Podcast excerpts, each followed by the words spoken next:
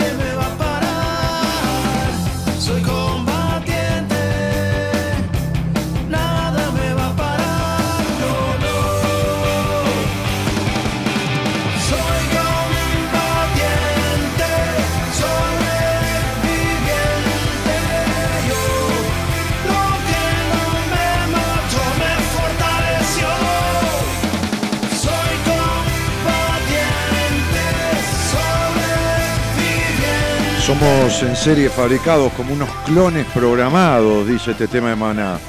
Siempre imponiendo lo que pensar, que joder, que amar, que rezar, que pisotear. Me acuerdo de una mujer que atendí una vez y hará un año de esto, ¿no?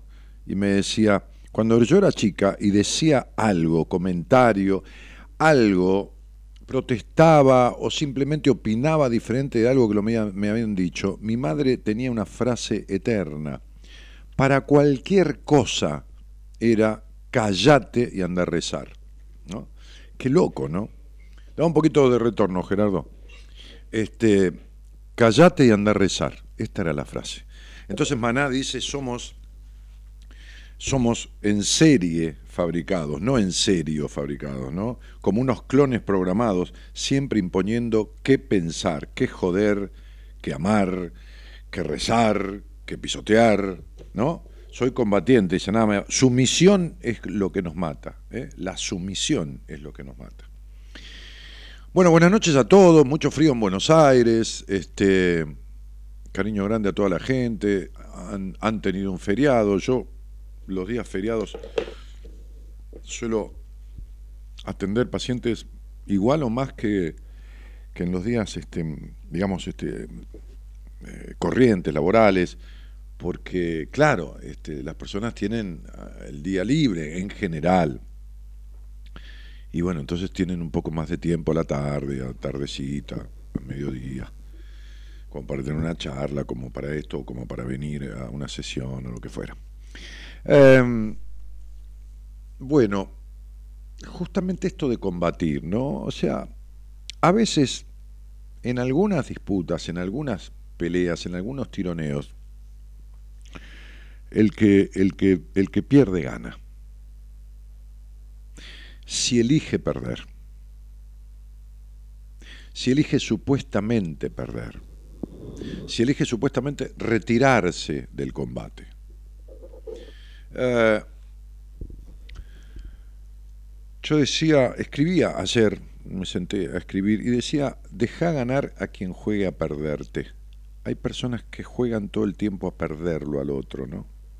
Deja que gane quien juega a perderte regalándote un amor con sabor a egoísmo. ¿Eh?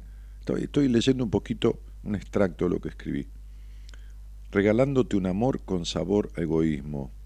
Quien juega a quererte solo para saciar sus vacíos emocionales, permite la posibilidad de que le hagas obtener ese mismo premio, tu adiós.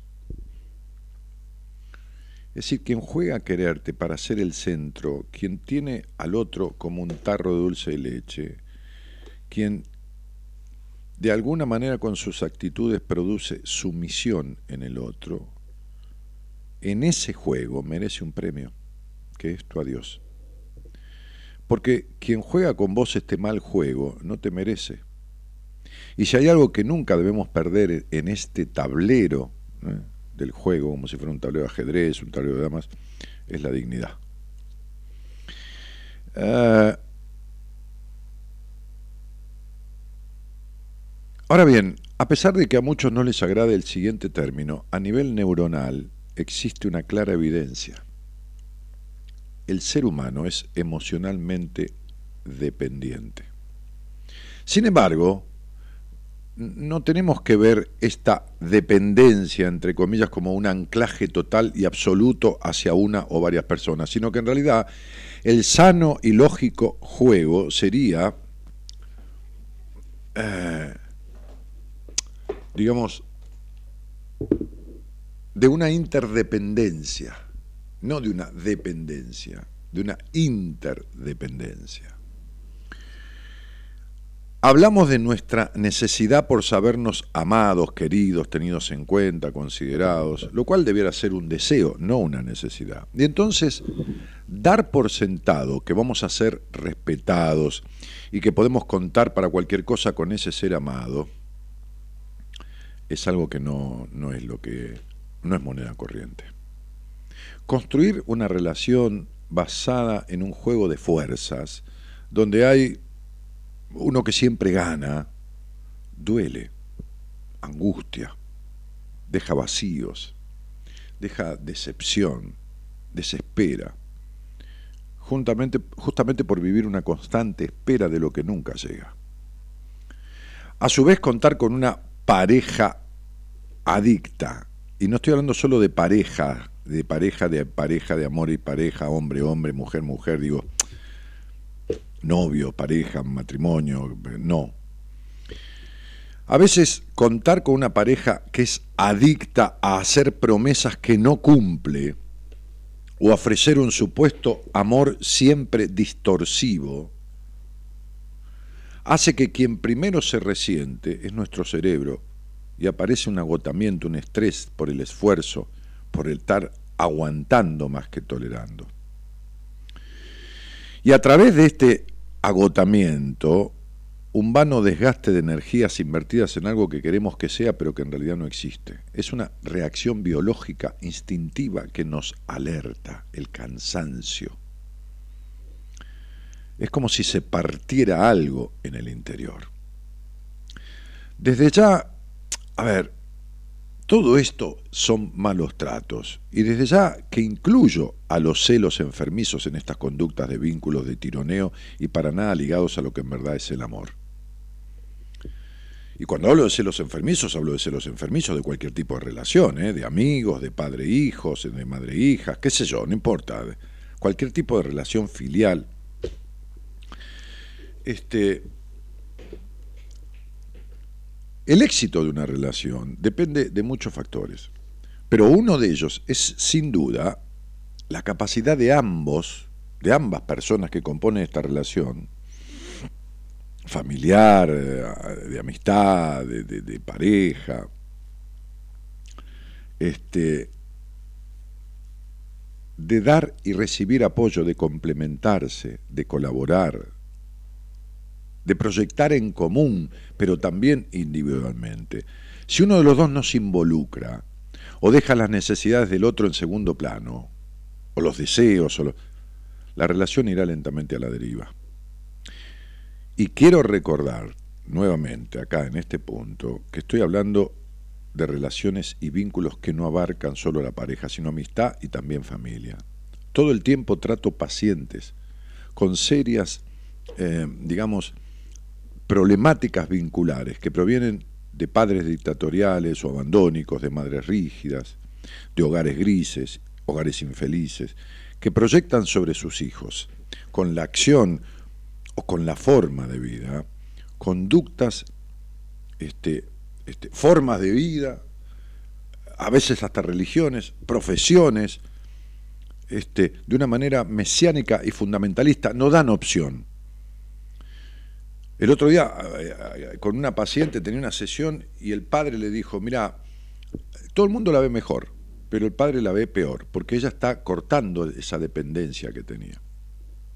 Y el padre le dijo, mira, entiendo todo lo que me estás explicando por lo cual estás mejor, pero ni aún en el momento que me muera, le dijo así, te voy a dar la razón.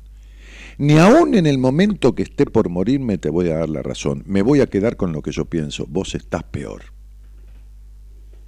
¿Por qué? Y porque está saliendo de los dominios dictatoriales, rígidos y fundamentalistas de ese padre, en donde hasta la fórmula y la forma de hacer el mate, de hacerle el mate, estaba preestablecido. De tal manera que el mate tenía que ser hecho de la forma tal cual él lo había indicado hace mucho tiempo. Por curioso que nos parezca, este tipo de realidades no son tan fáciles de ver. La persona no se da cuenta fácilmente. El que es víctima de este juego en, el, en donde el otro juega a perderlo, porque juega a perderlo, tarde o temprano lo va a perder, porque el otro se mata, se enferma, o, se revela, o, o hace cualquier cosa, una enfermedad, un tumor, lo que sea, para llamar la atención de este o para separarse pero llega a extremos de ese tipo, a extremos de esa clase. Este juego perverso no es percibido fácilmente por, por, la víctima, digamos, y constituyen a alguien en una especie de peón de un tablero donde hay un rey y una reina, o una reina, implacables, ¿no? Este, que van devorando una por una todas las ilusiones, las expectativas, las esperanzas y las fortalezas. Eh, según la teoría de sistemas aplicada al campo emocional, esto ocurre por unos factores muy, muy concretos. Cuando dos personas se unen en una relación, se crea algo mucho más grande que los miembros de esa relación. Eh, entonces digo, mantenemos este tipo de creencias y de diálogo interno porque nuestra mente así lo necesita. Ansiamos tener seguridad afectiva, psicológica, sin embargo, día a día, este sistema perfecto, supuestamente, se va enturbiando con estas frases. Él o ella van a poder, algún día me va a reconocer esto, alguna, en, en algún momento.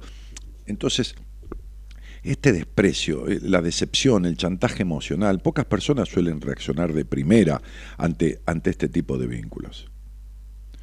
Luego esa crianza del cerebro programado para la resistencia al cambio y hará uso de razonamientos, sin embargo, el sistema que nos contiene se debilita. En definitiva, digo, eh, aunque alcanzaran la luna o el sol o las estrellas para aquella persona, eh, te harán promesas cuando son felices o cuando están bien y te van a culpar de todos sus problemas cuando se sientan frustrados o no hagas caso a sus deseos o a sus órdenes. No se sale fácil de estas situaciones. No es fácil decir adiós. No es fácil cortar con una relación de dependencia emocional. Y si uno la cortara, corre el serio, el muy serio peligro porque esto se forma allá lejos y en el tiempo, en, el pasado, de repetirla nuevamente de una manera o de otra.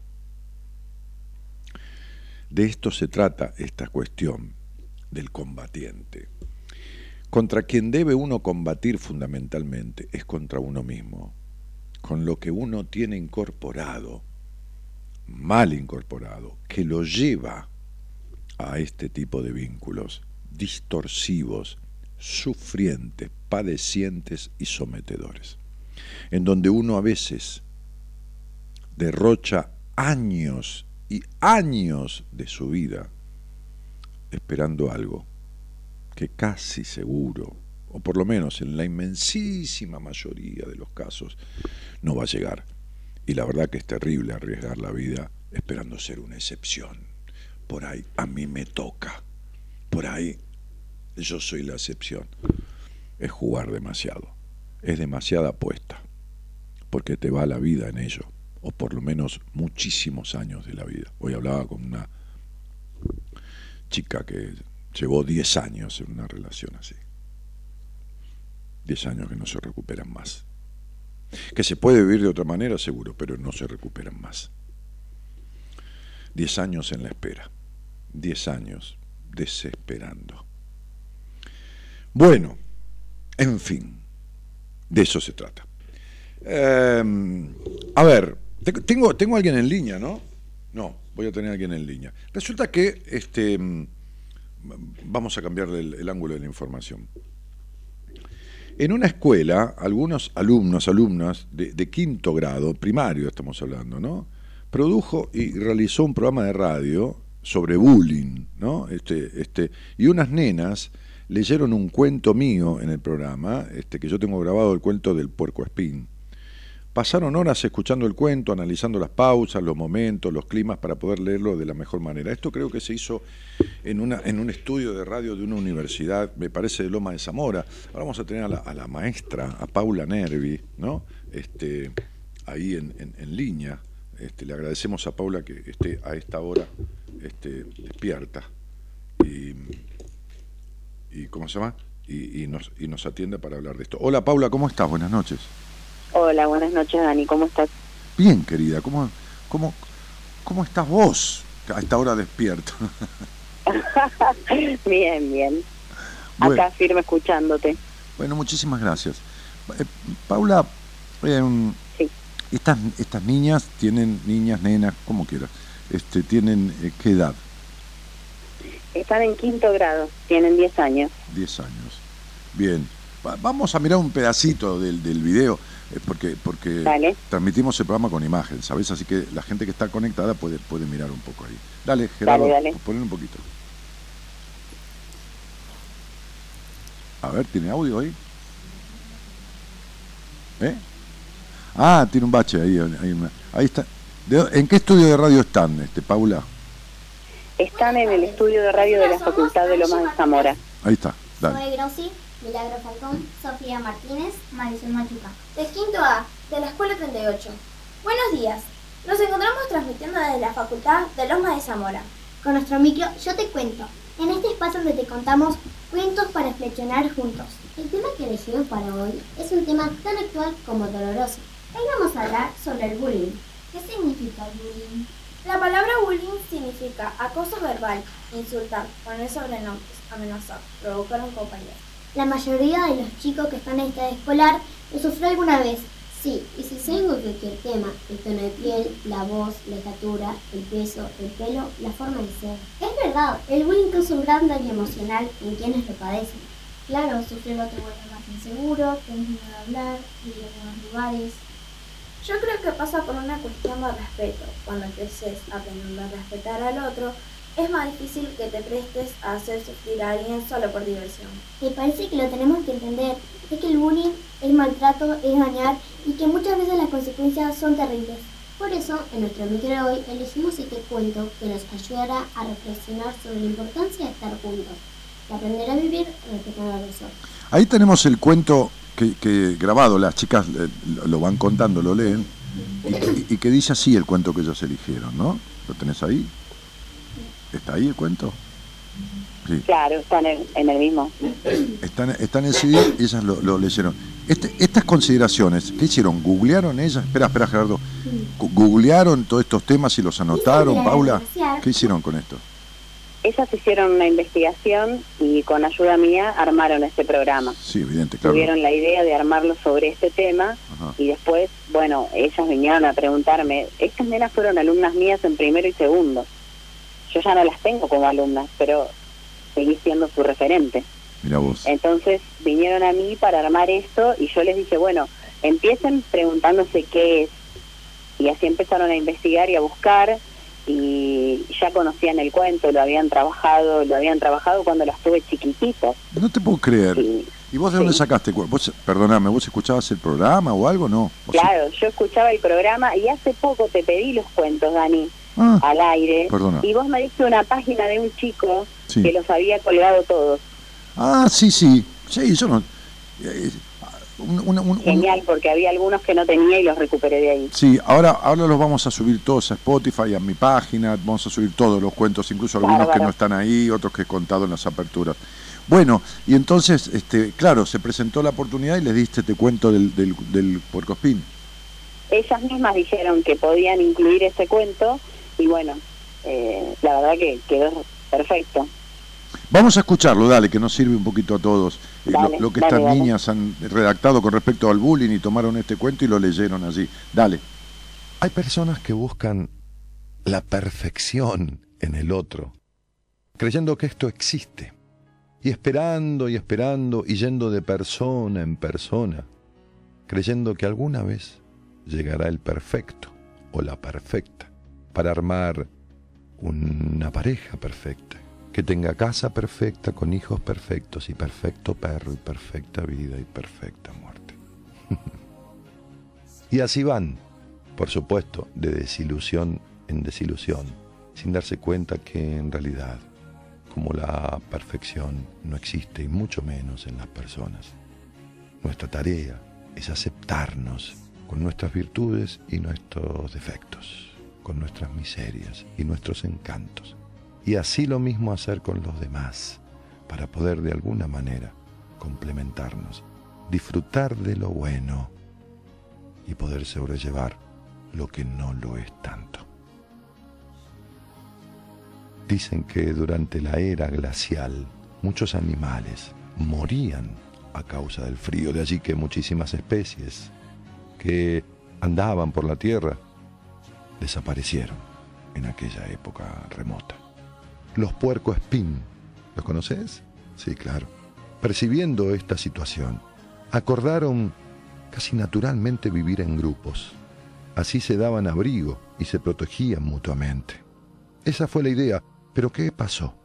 Cuando se juntaban en cuevas todos para poder sobrellevar el helado frío, las espinas de cada uno herían a los otros más próximos, justamente a aquellos que le brindaban calor, y por eso se separaban nuevamente unos de otros.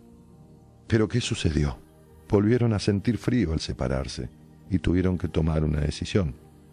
O desaparecían de la faz de la tierra o aceptaban las espinas de sus vecinos. Con sabiduría, claro, porque los animales la tienen a veces muchísimo más que nosotros, decidieron volver y vivir juntos. Aprendieron así a vivir con las pequeñas heridas que la relación muy cercana les podía ocasionar, porque lo que realmente era importante era el calor del otro. Y entonces sobrevivieron. Me parece que la mejor relación no es aquella que une personas perfectas, es aquella donde cada uno acepta los defectos del otro y consigue perdón por los suyos propios. En realidad, esto es el respeto por el otro y por uno mismo. Bueno, claro. Les venía justo para el tema del bullying, ¿no? Claro. Y les, Claro. viene, y les viene justo para las relaciones humanas, para esto de, que, de lo que yo hablaba, ¿no? Que cuando son asimétricas, porque todos tenemos cosas, pero cuando hay una Seguro. asimetría, cuando el, el otro juega con esta historia de que el que tiene las cosas es uno y lo culpa uno por sus vicisitudes este, y lo necesita como si fuera un dador constante, ¿no? Como si alguien pudiera donar sangre todo el tiempo. Entonces este, la relación produce una simetría y un desgaste para este que está de alguna manera sometido a la voluntad del otro, ¿no? Seguro. en donde las miserias están todas de un lado y los, los, los méritos están todos del otro. ¿no? Claro. Este, qué loco. Mira, yo he pensado hablar de otro tema, pero lo voy a dejar para el miércoles, ¿no? Pensaba hablar de, de- de algo que viene a cuento de lo que vos haces, ¿no? Este, em, mejor dicho, de cómo sos en lo que haces, porque lo que haces es hacer de maestra, no importa, eh, tendrás, tendrás el título, esto es lo que uno hace, como yo hago psicología porque tengo un título, esto, eso es lo que hago. Ahora, el tema es quién soy cuando lo hago, que son dos cosas diferentes. Y hoy pensaba hablar de todo lo que significan, eh, no abarcando al 100% de las personas, pero las personas dedicadas primero a la psicoterapia, que es la profesión de la psicología con un título habilitante, y después a otras personas que se autodenominan, y está bien, terapeutas alternativos. Y explicarle a la gente cómo de uno y de otro lado, con título o sin título, hay desastres que se hacen sobre las personas, sobre todo por el tema, en muchos casos, de que las personas tenemos tendencia, una tendencia infantil a buscar soluciones mágicas. Entonces, voy a dejar ese tema, lo voy a hablar muy en profundo y tranquilo para explicar bien a dónde quiero llegar el miércoles, pero sí no pasa nada diferente, pero de lo que quería hablar ahora en esto es de la responsabilidad, no de lo que uno hace, sino de quién es cuando lo hace. Evidentemente tu responsabilidad laboral, lo que vos canjeás y tenés obligación de canjear por el sueldo que recibís, es la información. El informar, qué sé yo, las tablas de multiplicar, la, la- la- qué, qué- qué sé yo, que Sarmiento, Sí, claro. que San Martín. Ahora, la otra parte es si además de informante, sos formante, ¿entendés? Es la más importante. Sí, pero no es lo que se hace habitualmente. Y no te estoy hablando de tu rubro, te estoy hablando en general, ¿entendés? Entonces, digo, eh, hay, veo mucho, mucho poco compromiso, no en el área de la información, eh, no en el área de la educación en cuanto a los colegios, sino en el área general de la información. Sí, seguro. ¿Entendés?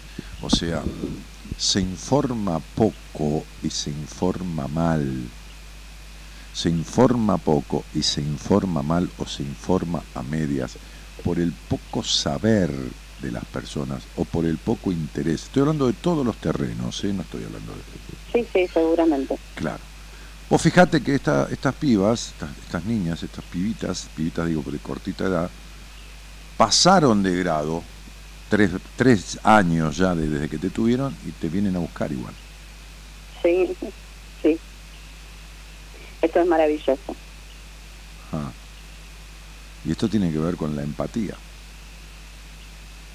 Esto tiene que ver con lo que vos producís, no con lo que haces. Lo que haces, digo, es informar eh, la enseñanza, esta cuestión de, más bien culturosa, ¿no? Este, este, pero formar un vínculo con los educandos, formar un vínculo con el paciente, formar un vínculo con... Viste que hay como una cuestión de inmediatez, Paula. Claro como una cuestión de sacarse encima las cosas, como hacer, digo, como si fuera trabajar a reglamento. No, no digo las maestras, no digo, digo en general. En general. Habiendo, claro, es muy simple rotular y decir sos una depresiva. Lo complejo es decirle estás con una depresión que así como no la tuviste y ahora la tenés, teniéndola, tenés toda la posibilidad de dejar de tenerla. Esa es una salida. La otra es ponerle rótulo de depresivo y medicarlo. Ponerle rótulo de bipolar y medicarlo. Ponerle el, rótulo de, eh, qué sé yo, no importa. Este, eh, atendí un muchacho con, este, que me comprometí, mejor dicho, lo comprometí yo a traerlo a la radio en poco tiempo más. En poco tiempo más. Y le dije, vos no me escuchás nada, me escuchás hace uh, un mes le dije, yo no suelo llevar eh, pacientes a la radio, por ahí a veces uno por año, con suerte. En 20 días más le dije, vos vas a venir a la radio. Pero no para dar testimonio, yo no soy un pastor evangélico, si no traería siempre gente a la radio. Cada, de, cada tanda de 20 pacientes, 25, que, que, les doy prácticamente el alta en 5 o 6 meses, rotando, me podría traer uno todos los días. Este, este, no, porque el tipo tiene 21 años de terapia encima. 21 años de terapia para tener un trastorno compulsivo tan obsesivo que, que tenía infinidad de rituales, no un ritual, infinidad de rituales. Este, y que está desarmando en un porcentaje importante y aceleradamente. Eso es falta de empatía, falta de compromiso. Claro. Esa es la importancia de armar y formar un vínculo, ¿no? Sí, es lo que vos hiciste con estas pibas. Con estas niñas, piba, pibi, pibas, digo, que no suene feo pibas, digo pibas porque son niñitas, pero digo, digo, es lo que vos hiciste. Y lo que vos hiciste les produce eso. Entonces, vienen y dicen que infórmense primero esto, lo otro, les supervisás un poco la historia y arman todo esto con 10 años. Este, este... No, sí, fue increíble. La verdad que, eh, por supuesto, ensayaban conmigo y yo actualmente tengo primer grado, o sea que esto del compromiso Fuera de es real. Hay que ir buscando los huecos para poder hacerlo. Claro. Eh, y bueno, la verdad que me encantó y yo creo que lo que pasa es que yo amo lo que hago. Me parece que esa es la base. No hay otra forma. Si no hay pasión por lo que se hace, no, hay resultado coherente posible, ni en uno, ni en las personas que son objeto de lo que uno hace. Tal cual. No hay manera. Entonces sería eh, el, la pasión por lo que uno hace va más allá que el retorno económico. Evidentemente vos necesitas comprar pan para tus hijos, qué sé yo, no importa, eh, comida, leche, pagar la luz, y, yo también, lógicamente. Pero lo que me dio a mí de satisfacción este pibe que lleva 21 años de, de terapia con varios terapeutas diferentes y psiquiatras, medicado y todo lo demás, en 30 días, desde que me conoció, desarmando, mirá, se fue al Tigre, al puerto de frutos, que hacía años que no iba por la fobia que le causaba el aglomerado de gente. Claro. Se compró una entrada para ir al cine solo, cosa que no hizo nunca en su vida. Me escuchó hablar del circo de, de Flavio Mendoza, que yo fui a la función del domingo pasado, que me invitó el productor de Flavio, y en el momento entró en internet mientras yo estaba haciendo el programa y se sacó una entrada para ir solo. Y tiene novia, pero va a ir solo. Para un fóbico, meterse en una carpa, meterse en un cine solo, sin, un, sin un elemento contrafóbico, para un tipo de TOC que no puede tocar a alguien que lo toquen y sentarse al lado de alguien desconocido en el cine, en el, en el coso, es, te lo digo desde mi lado profesional, más del 60 o 70% del avance de salida de estos trastornos obsesivos compulsivos que lleva 21 años encima. Es terrible. A los 10 años empezó terapia. A los 11, perdón. Por favor. Porque a los 11 años empezó con estos rituales, con algunos rituales. 20 años, 21 años, 20 años de, terapia. Lo senté en una entrevista, le planteé el ABC de su vida y el origen de todo esto que no se lo habían dicho, por supuesto. Y le dije, pibe, basta de hablar al pedo en la vida. Vas a hacer esto, esto y esto, vas a venir conmigo, yo te voy a cuidar, me lo llevé a un seminario, lo estoy, lo sigo atendiendo y todo lo demás. Y fíjate vos que el otro día atendí a una señora de 55 años que me conoce mucho, de mucho tiempo, que estaba por irse a Italia.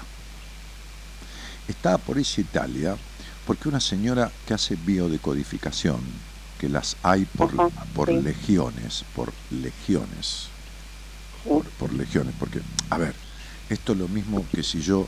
Ah, ¿Tenés tiempo, Paula, no? Sí, sí, por favor. Bien, esto es lo mismo que si yo, si vos y yo, vos y yo, vos que sos tan didáctica, tan pedagógica, tan curiosa, porque además sos muy sí, sí, porque además, sí, tengo tu nombre no tengo fecha nada, pero tengo un nombrecito. Este, tan curiosa, este, este, vos y yo nos sentáramos y armáramos, vos desde lo pedagógico, choque suelo también tener cierta cosa de transmitir conocimientos, armáramos un sistema al que le pusiéramos un nombre. ¿Qué es eso? Ah, sí que nos sirve pedagogía, ¿no? Ajá, sí. ¿Entendés? Hiciéramos un curso de tres meses preparatorio, eh, nacional e internacional, ¿viste? Para desarmarle los conflictos a la gente.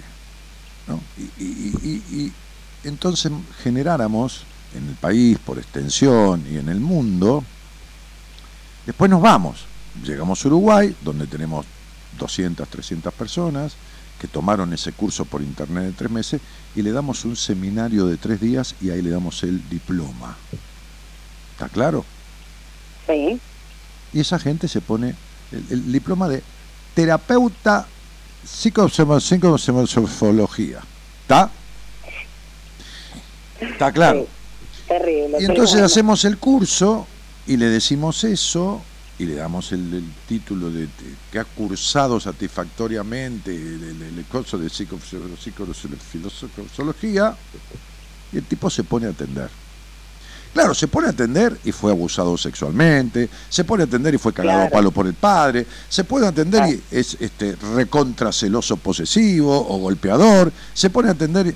Bueno, esa es la legión de biodecodificadores que Eric Corbera, un estafador, diseminó por el mundo, con cursos de cuatro, cinco, seis meses, después llega a Rosario, junta a mil personas, vale mil dólares o 500 dólares estar tres días y le dan el certificado.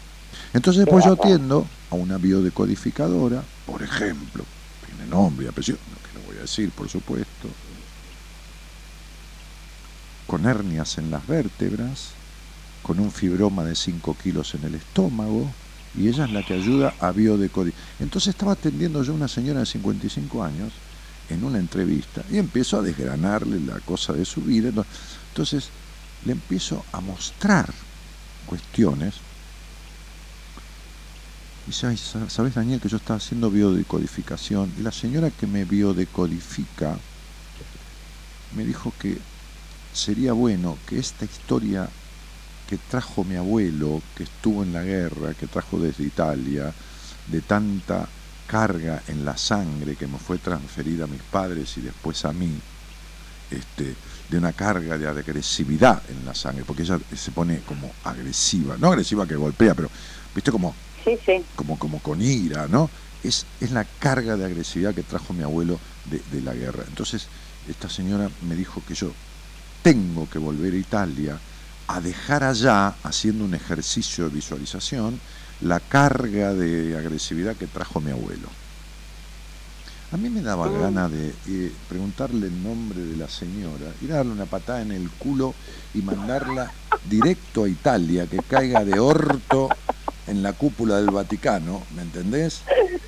Porque como la hija de puta no tiene ninguna solución de nada, la manda a la otra con un pensamiento mágico que la ira se le va a ir porque y por ahí decían que manda dos o tres, eh, qué sé yo, viste, como una, como los placebos, viste que se hacen en los experimentos de laboratorio, a algunos les hace bien el placebo, eh, porque se creen que le va a curar y le calma el dolor. Ahora, después la enfermedad le sigue, no le cura un carajo. Le, calma, le calma, claro, le y si nunca se la, se la sanaron. Entonces lo que digo es que hay un montón de cosas alternativas que sirven mucho cuando están hechas desde la limitación. Cuando yo doy un curso de numerología, que incluso está grabado, o sea que y está filmado en 12 clases con preguntas de toda la gente ahí, toma. Le aclaro a la gente, esto es para que ustedes ayuden al otro a encontrar de dónde viene el conflicto. Punto, se terminó. Ustedes no pueden atender a nadie, no pueden sanar a nadie, no pueden un carajo de nada. Lo que están aprendiendo es un método que le descifre al otro nada más que qué le pasa y de dónde viene. ¿Está claro? Porque si no están haciendo ejercicio ilegal de una profesión para la cual no están capacitados. Si yo no tenía capacitada para atender a nadie, a las cuatro psicólogas que tengo como pacientes, a una sale del alta, a otra está ya yéndose, a otra la derivé para que haga un final de proceso con la terapeuta en mi equipo, me queda la cuarta, que las empecé a tres meses. Y no deberían en algunos de los casos, no todos, no deberían haber atendido a nadie en su vida. En su vida.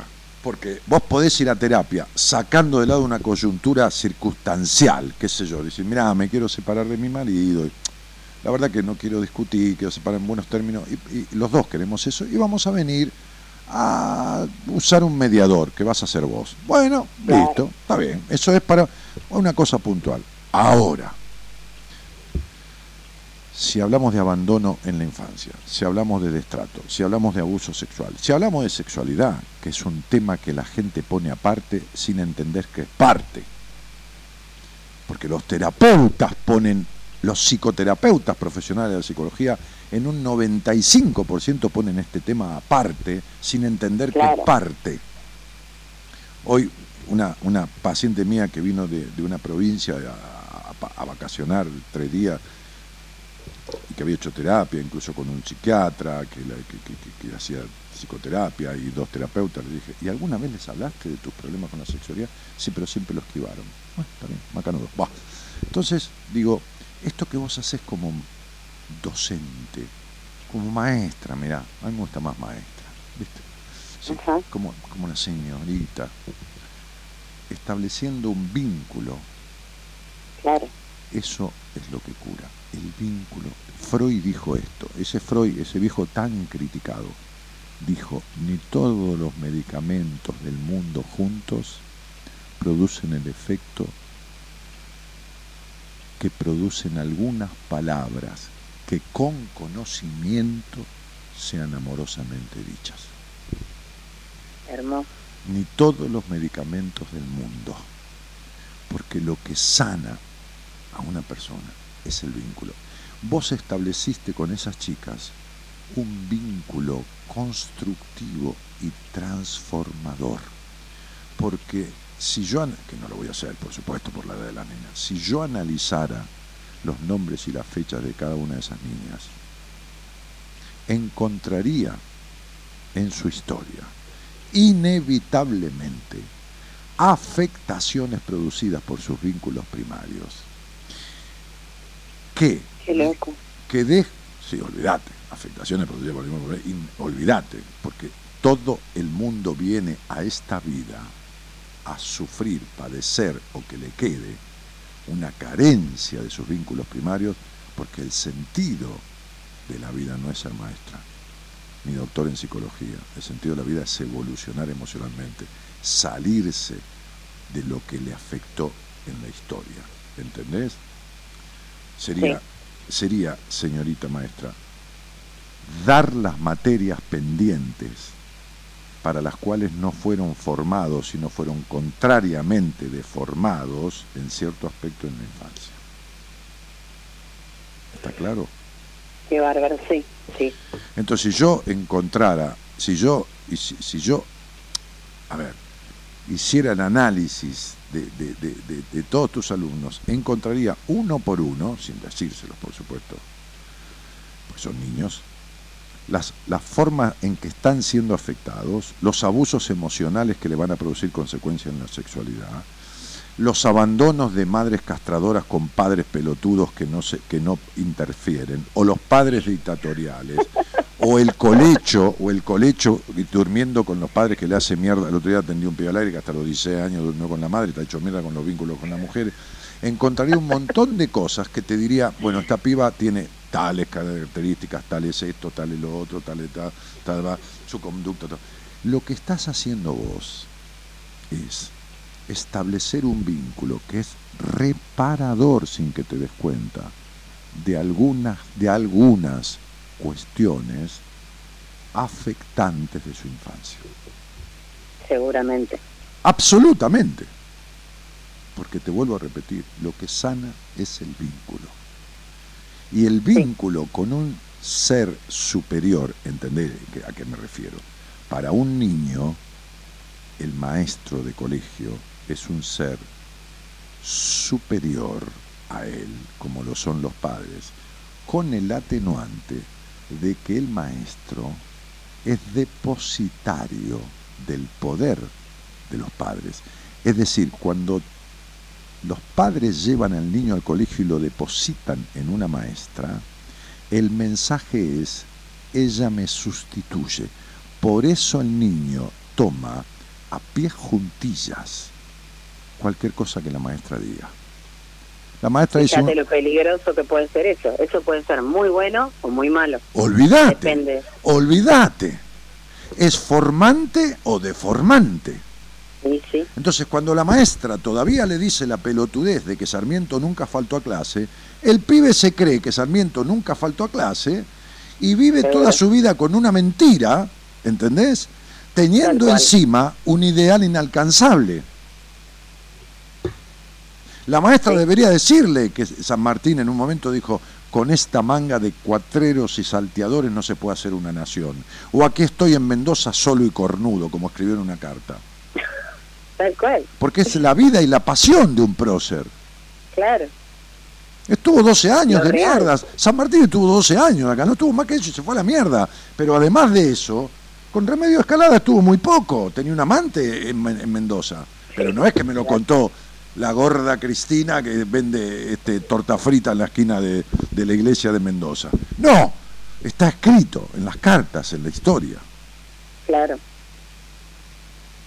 Sí, hay muchos cambios para hacer en ese aspecto. Que no están hechos, Paula. Hay algunos de base que no están hechos. Son importantes. Corre por mi cuenta esto que digo. Entonces, yo quería hablar al aire con vos para agradecerte. Para agradecerte que, sin como cosas divinas, agradables, hagan radio, no importa si tomaron el cuento mío, bueno, llega a mí porque justo era mi cuento, tomarán otros cuentos y todo, los cuentos son de todo, las historias son de todo. Pero para agradecerte esta formación que haces, estableciendo en ellas una introyección de una Paula que se transforma en un referente más allá de los tiempos y que no es un referente intelectual para ellas, es un referente emocional, es alguien con que se siente protegida, y guiadas, a pesar de que ya no sos la maestra. ¿Entendés? Sí. Sí. Entonces, no felicitarte, no, agradecerte. Porque esos pibes no se dan cuenta, pobrecito mi vida, no tienen por qué, que vos estás sanando algunos agujeros de su yo, del yo íntimo, del yo individual de ellos, algunos agujeritos, no todos, algunos, porque todos no se pueden arreglar nunca, que ya tienen y se les fueron fundando a partir de sus tres o cuatro añitos de vida. ¿Entendés lo que digo? Quizás vos tampoco lo sabías, pero esto funciona así. No, seguro no. Lo que pasa es que, bueno, es como te decía antes, uno pone todo ahí en lo que hace y creo que ese es el secreto. No hay ningún otro. El otro día yo hacía un programa efusivamente y una señora, una chica, una mujer, no importa, un ser humano, dijo ahí, este es un tipo comprometido con lo que hace. Y eso es verdad. Yo soy un tipo comprometido con lo que hago. Esto es lo que haces vos. Ni vos sos la única, ni yo el único, por suerte. No, seguro. Por suerte. Gracias a Dios. Sí, y a nosotros, a los que lo hacemos así, a los que lo hacemos así. Dios te, dio la, Dios te dio la posibilidad de elegir. Entonces hay imberbes pelotudos que se sacan de encima la posibilidad de ir un poco más allá de lo básico. Este, hay tipos que quieren solucionarle problemas a los demás que ellos no tienen ni siquiera empezados a conocer los problemas de los demás. Seguro, sí. ¿Entendés? Este, y que se niegan ostensiblemente y sostenidamente a tenerlos, a que los tienen, a la aceptación. Como le dije recién, contaba recién el padre de una paciente que le dijo, me podrás explicar 200 maneras por las cuales vos decís que estás mejor desde que haces terapia. Sí, Pero te estaba escuchando. Aunque me muera, yo no te lo voy a, no te lo voy a reconocer. ¿Me entendés? Es terrible. Eso es terrible. Terrible. Pero bueno, el problema que tiene este señor que yo no rivalizo con él ni nada, imaginaba de entrar en esas pelotudeces, es que la función paterna sustitutiva que uno hace para llenar los agujeros carentes de la dictatoriedad de un padre pelotudo que cree saberlo todo, va completando los agujeros que él deja y la va alejando a la hija cada vez más de él. Claro. ¿Entendés? Que a mí no me importa ni alejarla ni acercarla. Lo que me importa es la estabilidad emocional de esa mujer. A mí me importa un pito que se separe o no, se aleje del padre, me importa de carajo. Lo que me importa es que ella sane y se pueda vincular sanamente con ella misma. Claro, sí, lógico. Y con un hombre en su vida. Bueno, lo que estás haciendo es una actividad casi te diría psicoterapéutica, ¿entendés? Porque psicoterapia es cuidado del alma. Significa eso en griego. desde la etimología es lo que estás haciendo. Ajá. Así que nada, mandarte un beso, agradecerte. Hola. Hola, ¿me escuchás ahí? Sí, decía que lo que estás haciendo es eso, una actividad psicoterapéutica, que es cuidar el alma, porque psicoterapia significa cuidado del Qué alma loco. en griego. Así que eso, mandarte un beso y agradecerte. No, yo te agradezco a vos, Dani. La verdad que me encantó hablar, me encanta escucharte, siempre lo hago. Y bueno, eh, fue una manera por ahí de hacerte como un, un regalo eh, y entregarte este cuento, porque imagínate que las nenas escucharon un montón de veces el cuento leído por vos para tratar de darle esos matices. Eh, son chiquitas todavía, pero bueno, intentaron al menos. No, lo hicieron. Lo que pasa es que yo no dejé el cuento que lo cuenten ella para que se escuche y se entienda al aire el cuento, ¿entendés? Entonces lo puse hablado por mí para que no se... Porque, bueno, no es lo No, mismo no, no, reproducir una grabación eso, de un audio. Digo- pero, Digo que mi intención fue hacértelo llegar sí, como yo ya sé, yo ya sé, yo ya sé. Darte ese regalo, me justamente por las, las veces que te escucho y que me ayuda lo que decís. Por eso me emocionó mucho y el día que Marita me lo mandó, que fue creo que el, el miércoles pasado, ¿no? Yo inme- inmediatamente vos tenías un pequeño inconveniente o gran inconveniente, Sí, terrible. un problema, sí. un problema familiar, este, este, y yo te quería poner al aire ese mismo día. ¿Me Sí, sí, la verdad que yo no estaba No, no, olvídate. no. para eso, pero bueno. No, mamita, no, olvídate. Lo que te quiero decir es que no, nada, no tardé nada. Es decir, yo, yo soy el, el- el- el- el dueño de esto, el dueño de la marca y, y cuando algo pega tanto, tan amorosamente y todo lo demás, ¿cómo no lo voy a, a- a reflejar? Te lo agradezco mucho. A vos, princesa, te mando un beso grandote. Otro, Dani, gracias. Chao, cielo. Somos la buena compañía que no ve el medio vaso vacío, pero igualmente, de 0 a 2, lo llenamos juntos. Buenas compañías. Con Daniel Martínez. Aquí se fue el picadillo. Mira, a mí no me señales. Que me bajes el dedo. Que no me señales. Bájame el dedito ese. Ahora. Ven y critícame, yo soy así, Yo soy así, pues porque sí. y así nací, me crié así, me voy a morir así, oh sí. Ven y critícame, yo soy así, Yo soy así, pues porque sí. y así nací, me crié así, me voy a morir así, oh sí. Yo soy el que nadie entiende, el loco de mente, la voz del pueblo, el más buena gente. Todo lo que yo te hable va a ser desagradable, muy inteligente y supuestamente poco saludable. Gracias a mis insultos, los niños tienen que escucharme con la supervisión de un adulto. A los que me critican, a veces me dan ganas de tener una varita mágica para convertirlos en ranas, sentarlos en el marco de mi ventana y volarles la cabeza como se la voló Nirvana. Pero yo soy un tipo tranquilo, calmado, quieto, bastante pasivo, con casi nadie me meto excepto con los religiosos, reggaetoneros, políticos, moralistas, Bob Daddy, el FBI, la policía y por ahí sigue la lista. En una misma oración repito mil veces la palabra a fuego. Me gusta ver televisión mientras me toco los huevos. Me gusta olerme los sobacos para ver cómo huelen. También acepto que antes escuchaba a Van Helen. Siempre sufro de insomnio, le tengo miedo al matrimonio. Antes de casarme prefiero pelear con 20 demonios. Morir de una sobredosis, tirarme 10 parapléjicas. Vender un millón de copias con una letra genérica. Eh, bueno, la letra, este tipo es un genio. Este, en fin. Eh, hola, Elvira. Dani, tengo tus libros y venían con los CD, con los cuentos. Sí, antes venían con los cuentos.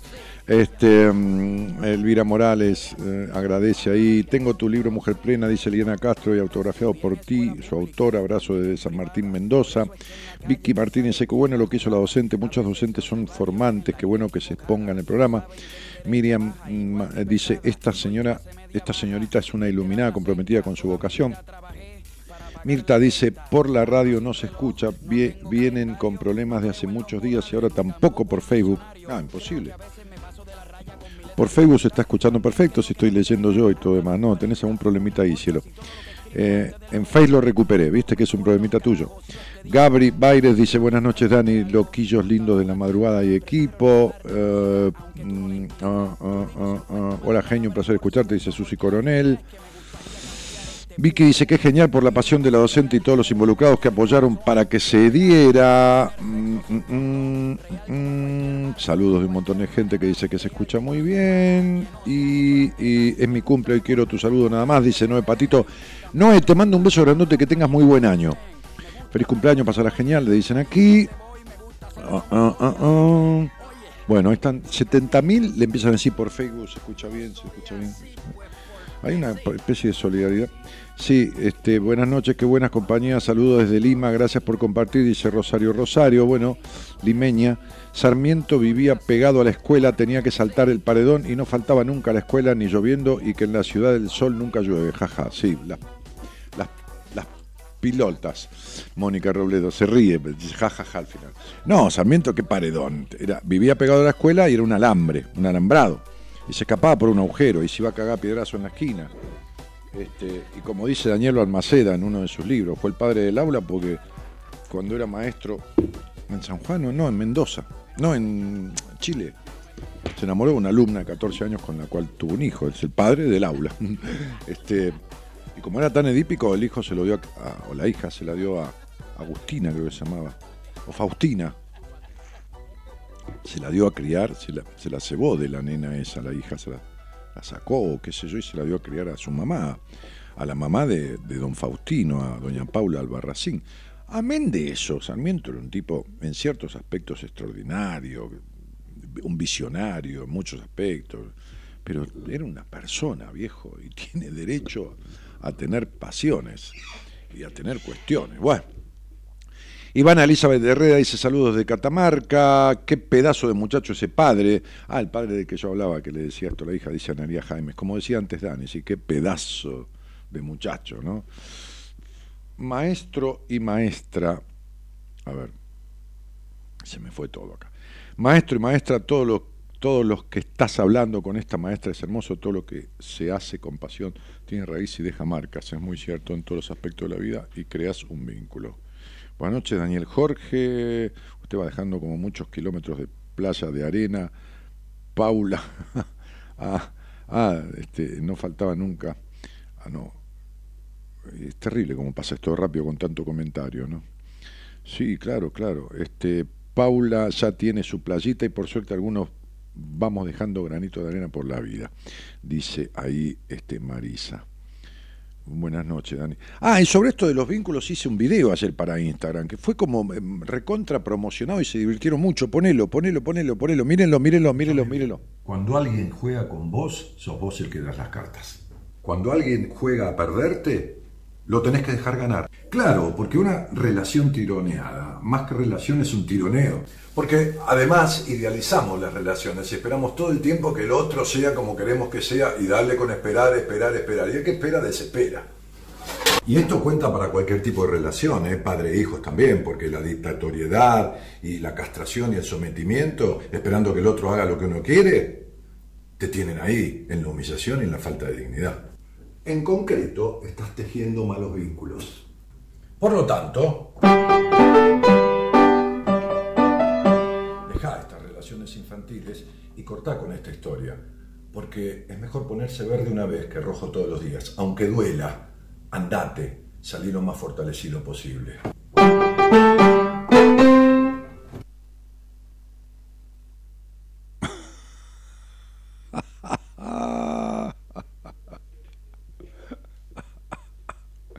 ¿Qué pasa? Estuvo original eso, Comito.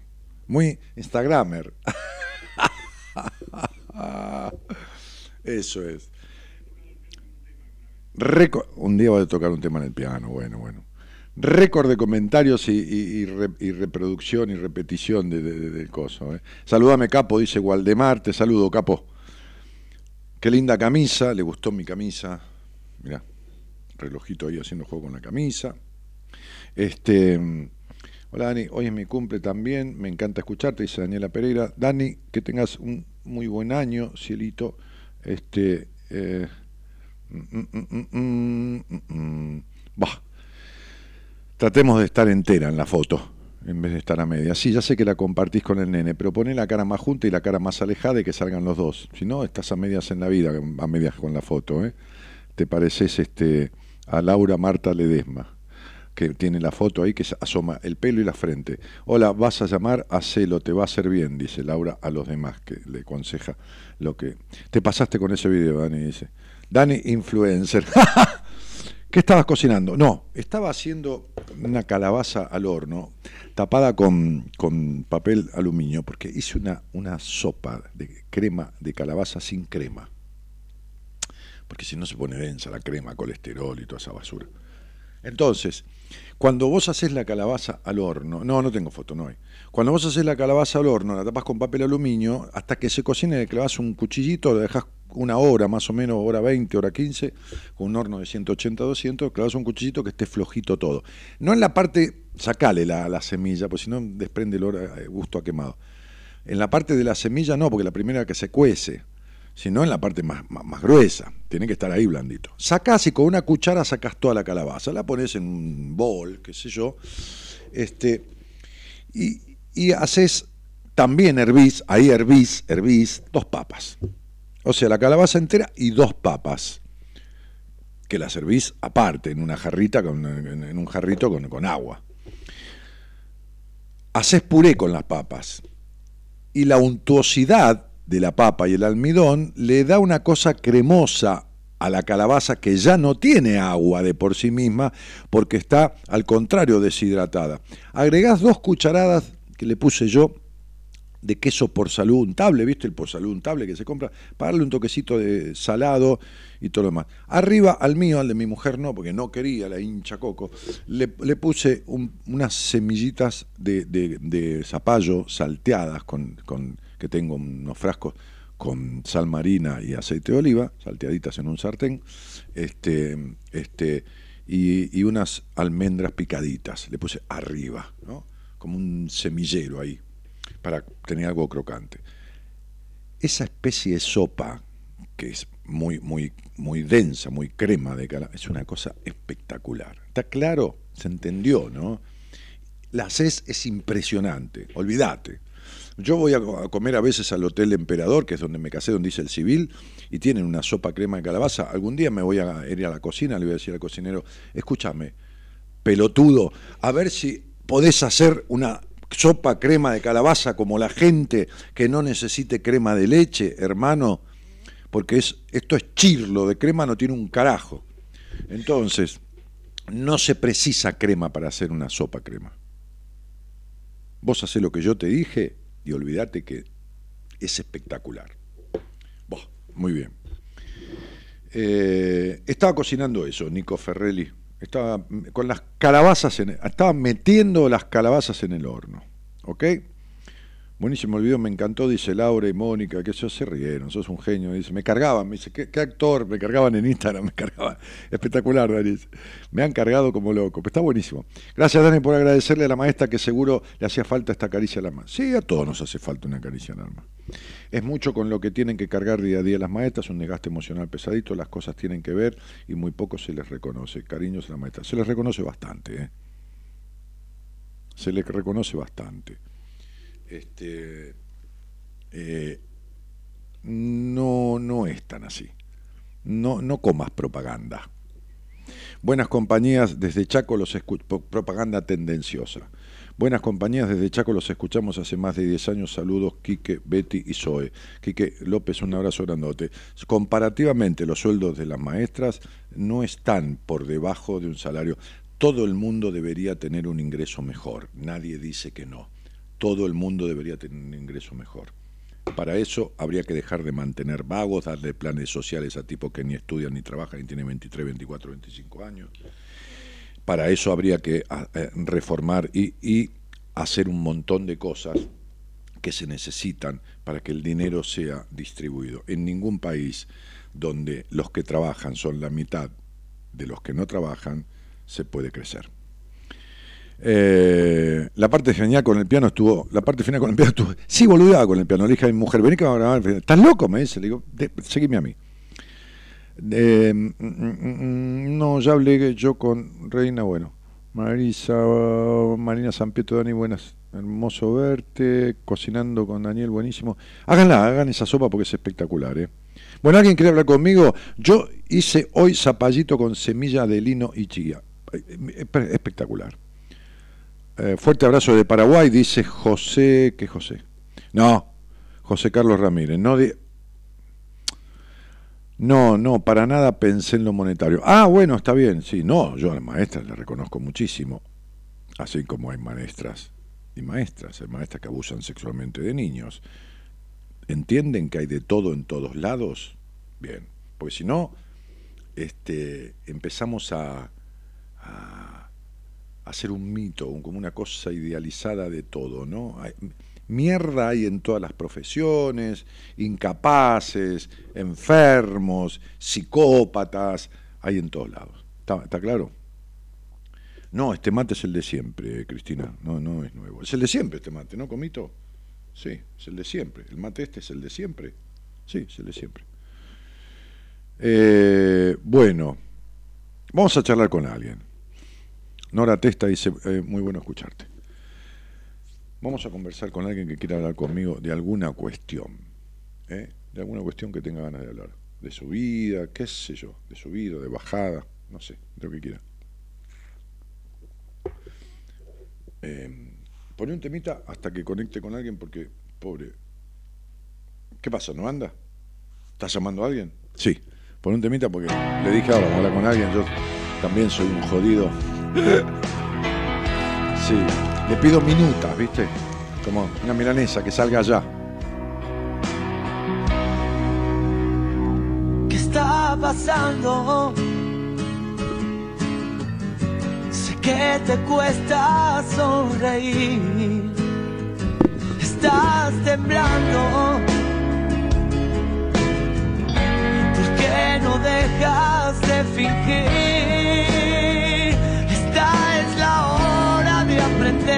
Sé que te vuelvas a querer. La cuesta abajo ya hace tiempo se hizo eterna. Estoy aquí.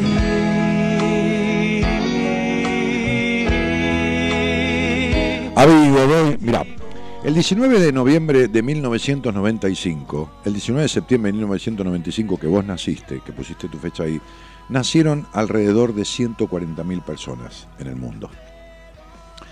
Nacieron 140.000 personas. Este, por lo tanto, a partir de una fecha de nacimiento, en donde 140.000 personas nacieron ese día, fueron criados por diferentes padres en diferentes lugares, por diferentes culturas.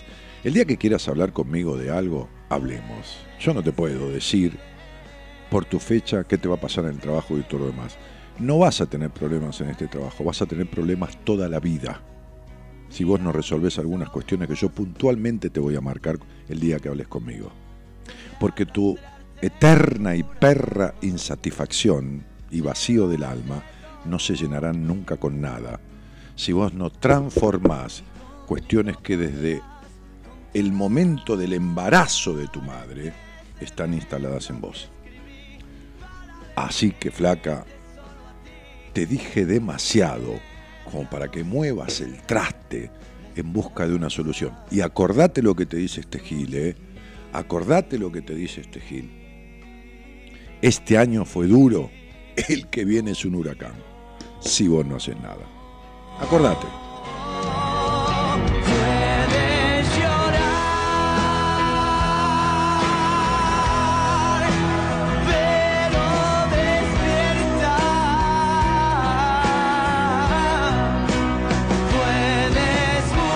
Porque lo malo de esto es que depende de vos. Y lo bueno de esto es que depende de vos. Fíjate vos.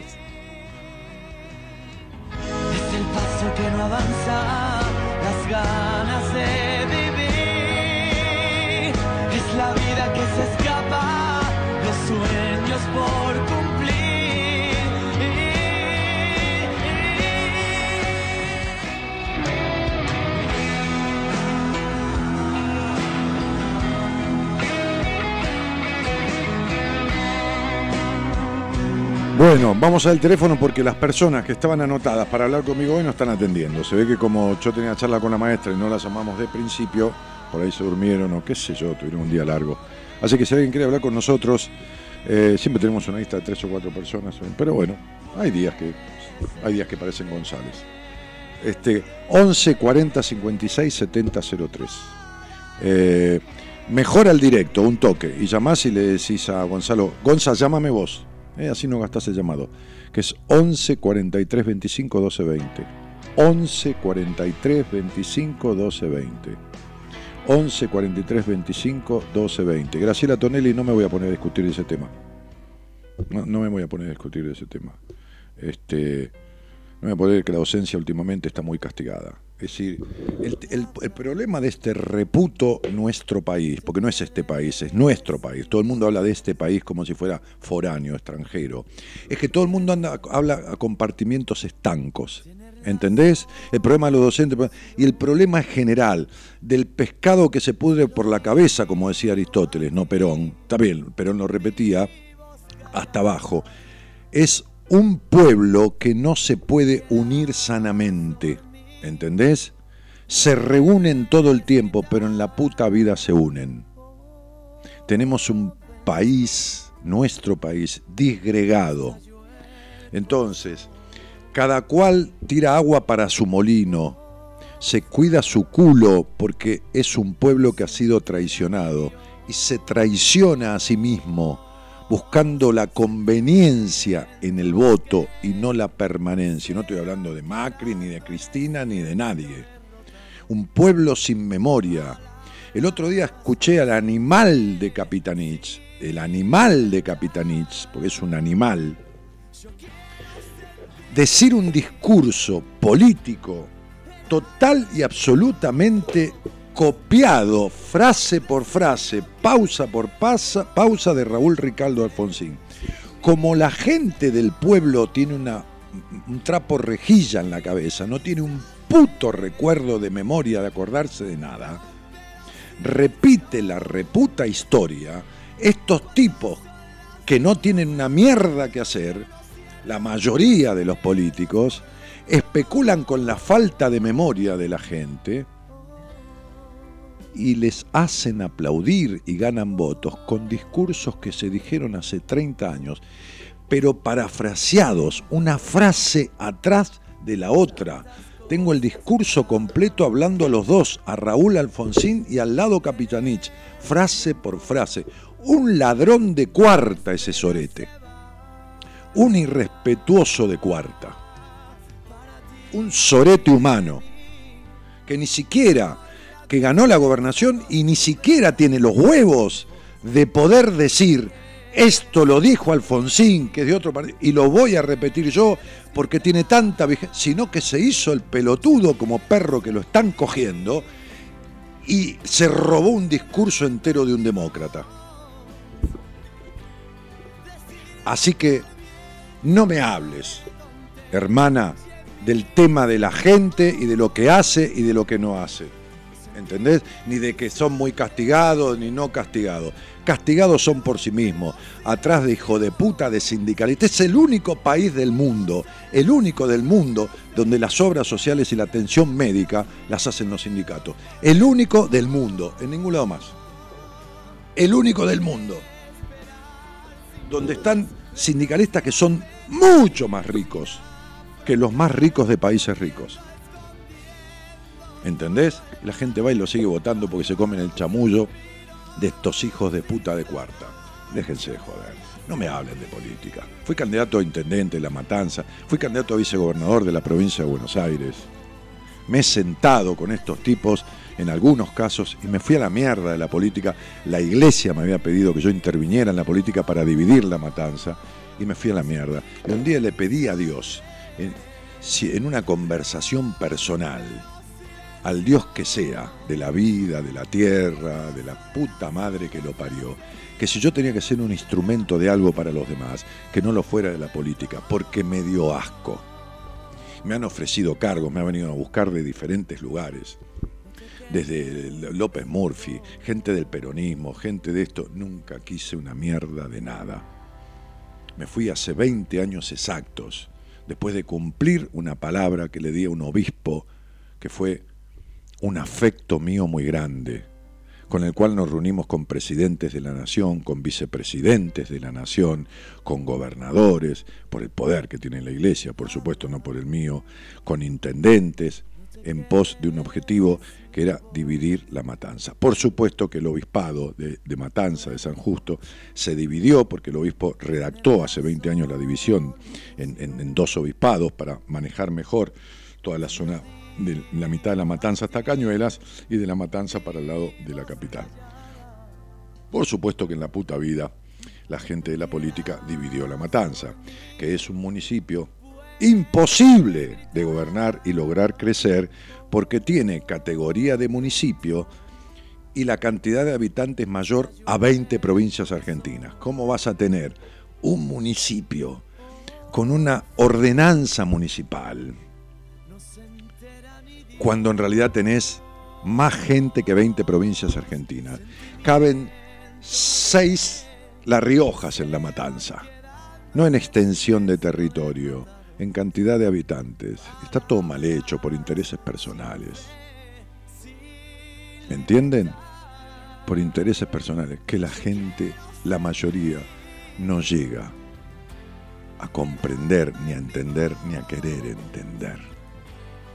Por algo, en este nuestro país, en algún momento se quedaron con la guita de todos y armaron lo que se llamó un corralito después un cepo. Fíjense las palabras. El inconsciente es sabio para un país donde la gente está presa, presa de la dependencia de tipos corruptos en general. Ponen corralitos que donde van las ovejas, que son ovejas, comen pastitos, sometidas, se arreglan con cualquier mierda. Y cepos que es la inmovilidad. ¿Entienden? Cepos cambiarios, corralitos, esas son las cuestiones.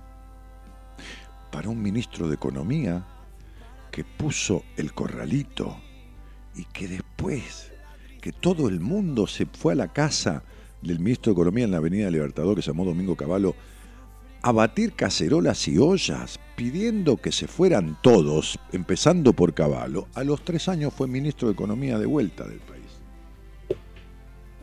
Está claro, ¿se entendió?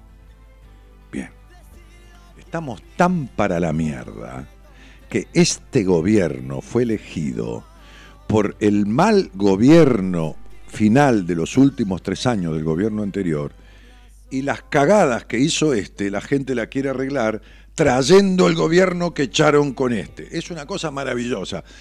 Solamente quien, no, ni en pedo quien vive acá puede entenderlo. Los de afuera no comprenden una mierda de todo lo que pasa. No, se esfuerzan, pero no lo entienden. Los partidos de derecha acá tiran a la izquierda. ¿Por qué? Y los partidos de izquierda, de centro izquierda, tiran a la derecha. Es una locura, es una, es una cosa espectacular. Pero bueno, estoy hablando de lo social, no de lo partidario, ¿eh? porque yo no estoy marcando tendencia para nadie, ¿eh? olvídense. Buenas noches, Mailén, ¿cómo te va? Hola, ¿qué tal? Buenas noches, Daniel. ¿De dónde eres? Yo soy de Santa Fe, capital. Has hablado ya un par de veces. Banco, he hablado yo como un par de veces. Bien, este, ¿y, ¿y cuál fue la última vez? La última vez fue, llamé al programa, pero fue en marzo y me atendió eh, una psicóloga. Entonces no, hablaste. Esa fue la última vez que llamé al programa. ¿No hablaste conmigo entonces? ¿Conmigo cuando hablaste la última? Y bueno, con vos creo que en el 2017. Bueno, y cuando hablamos en el 2017, Mailén, ¿cómo Siempre pienso en eso. sí, claro. ¿Cómo estabas vos y cómo estás ahora de peor? ¿De peor? No, no, no. No, de mejor. ¿O de peor en qué cosa? Sí, no. Sí, sí, sí, mejor. Me acuerdo que en ese momento yo te comentaba que estaba cinco días de irme a Rusia por el Festival de los Estudiantes. Mm. Y que yo estaba mal porque tenía miedo o sea, de que me echen del trabajo cuando los días me lo había pedido bueno, y te conté que estaba saliendo con uno de los encargados de ese lugar donde trabajaba. Mm. Y vos me aconsejaste que, vaya, que se me fríe la cabeza en las estepas eh, rus, de rusas, eh, que, se- que deje, que cuando vuelva me dar cuenta que tenía que dejar el trabajo y que con ese tipo no podía, o que me canse, o lo que quiera, pero que tengo que aprender que nunca más me tengo que meter con nadie, y que pruebe la independencia económica, algo así fue lo que yo interpreté. Todo eso me dijiste en el 2017. Sí, que no fueron Y después- consejos, fueron opiniones. ¿eh? Claro, y después exactamente eh, me, me fue pasando eso. Dejé, o sea, renuncié, no volví más, ahora tengo mi propio negocio, Mm. viajo, Mm. todo eso. Mm. Vendo, Bien. estoy todo el tiempo vendiendo. y Pero, o sea, cuando lo pienso, cómo era la vida trabajando, o sea, en mi última experiencia, digamos, laboral, eh, como en relación de dependencia, eh, no, me siento, o sea, me acuerdo de esa época y me comparo con ahora y me quedo con esto mil veces. Por las cosas que tengo más vida social, todo. Estoy mucho mejor, no estoy como quiero. Bueno, muy bien, Cielito. ¿Y, y, y con quién estás viviendo? No me escucho bien, ¿cómo? ¿Con quién estás viviendo? Yo vivo sola, hace ya cinco años. Ajá. ¿Y qué te trae a la charla, May? que nunca me, está pasando algo que nunca me pasó, digamos. Yo, o sea, estuve de novia mucho tiempo, me acuerdo de los 15 a los 23. Eh, eh, bueno, me peleé, después tuve un par de novios más, pero es como que mucha pelota no le daba. Y es como que nunca me jodió, digamos, no tener novio, no tener pareja. O, y ahora me está pesando lo que fue esta semana. Eh, y en sí, bueno, yo cumplo 30, ahora no sé si tiene algo que ver digamos, esto, pero. Y me la estoy pasando mal en ese sentido. No tengo ganas de salir a vender, no tengo ganas de contestar mensajes, no tengo ganas de. Como que me siento sola, me abu- estoy aburrida. Estoy aburrida y eso me está poniendo mal. Siento vacía. Y nunca me pasó así, que sentirlo de esta manera tan mal. Ajá. Este... Mira, eh, estás cursando un momento de tu vida. ¿Cuántos años tenés, Pichona? ¿Cuántos, No, no entiendo. no- cuántos, ¿Cómo? años, ¿Cuántos años tenés? Yo tengo 29, Bien, vas a cumplir 30 este año. Claro, en noviembre. Estás cursando un momento de tu vida en donde hay determinadas cosas que justamente tienen que terminar. Si lo que tenés son problemas vinculares, o sea, problemas de, de pareja, me estás diciendo, problemas de establecer un vínculo coherente, eso me decís. Sí, eso. No puedo establecer, no puedo relacionarme con nadie. Bien. ¿Con nadie qué quiere decir? Con na- no, no, no, con nadie respecto a, a los vínculos, a lo, a lo sentimental, a eso. Bien. Siempre algo pasa, ¿sabes? Lo que pasa, lo que claro. pasa es que se te acabó el tiempo. Sería, estás cambiando una etapa de tu vida y es, es como si, eh, ¿cómo decirte? Como si estás haciendo una prueba y toca el timbre y la maestra o el profesor te sacan la hoja y vos no rendiste lo suficiente, ¿entendés? Es decir, no escribiste lo suficiente y te van a aplazar en esa materia. Estás aplazada en esa materia porque hay cosas que no resolviste. Hay cosas de tu historia que no resolviste. Eh, las decepciones en general de los vínculos con los hombres tienen un origen en tu pasado y en tu niñez con cuestiones que no están resueltas del vínculo con el primer hombre de tu vida. No con el primer varón, sino con el primer la primera persona de sexo masculino de tu vida que fue tu papá. ¿Entendés? Sí. Hay, hay cuestiones no resueltas de tu historia que ya no vienen ni siquiera, ni siquiera vínculos decepcionantes como tuviste siempre. No hay ni siquiera vínculos. Sería, te sacaron la hoja. Se acabó el tiempo de la prueba. Entonces lo que tenés que hacer es resolverlo. Dice, no, pero yo no terminé. Bueno, se la lleva a marzo, estudie para marzo. ¿Se entiende? Sí. ¿Me explico o no me explico? No, sí. Bien, entonces, mientras vos no resuelvas esto, la melancolía que siempre tuviste va a ir creciendo y la sensación de vacío emocional, vincular, que siempre padeciste, va a ir creciendo más. Porque el resfrío que no se cura se transforma en angina, ¿entendés? Entonces digo, Sí. esto no está sanado y mientras no lo sanes, te va a ir y te va a empezar a afectar hasta tu parte material, no solo tu vida de relación, sino tu vida de relación con el mundo. El mundo es el dinero, es lo económico. Vas a entrar en un estado, como estás entrando, que tiene que ver con un basta ya. Es decir, una crisis, y las crisis en la vida vienen para que uno resuelva lo que no resolvió por sí mismo, por lo que no resolvió en el tiempo que debía resolverlo. La palabra crisis significa dos cosas en griego, cambio y oportunidad.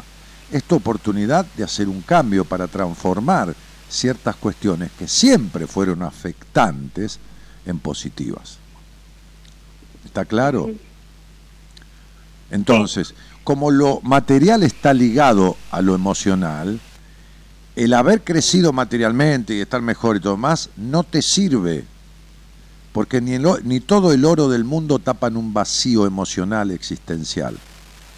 No, Entonces, pero por ejemplo, hay Sí. veces que sí, hay veces que sí, yo llego, me pasó el sábado, este sábado, que yo estaba mal por este tema, por lo de que, mira, me hizo, lo que me hizo hacer como un, un no sé, como un clic fue que la semana pasada yo fui a Paraguay y viajé con el, viajé con el amigo de la hermana, de mi hermano. Bueno, cuestión es que ahí, o sea, estuve dos o tres días compartiendo porque dejamos de comprar mercadería y todo, es como que me sentí bien, o sea, no era como una amiga, porque era amiga de mi hermano, o sea, me te voy a que- preguntar una cosa. Una golondrina no hace, una golondrina no hace un verano.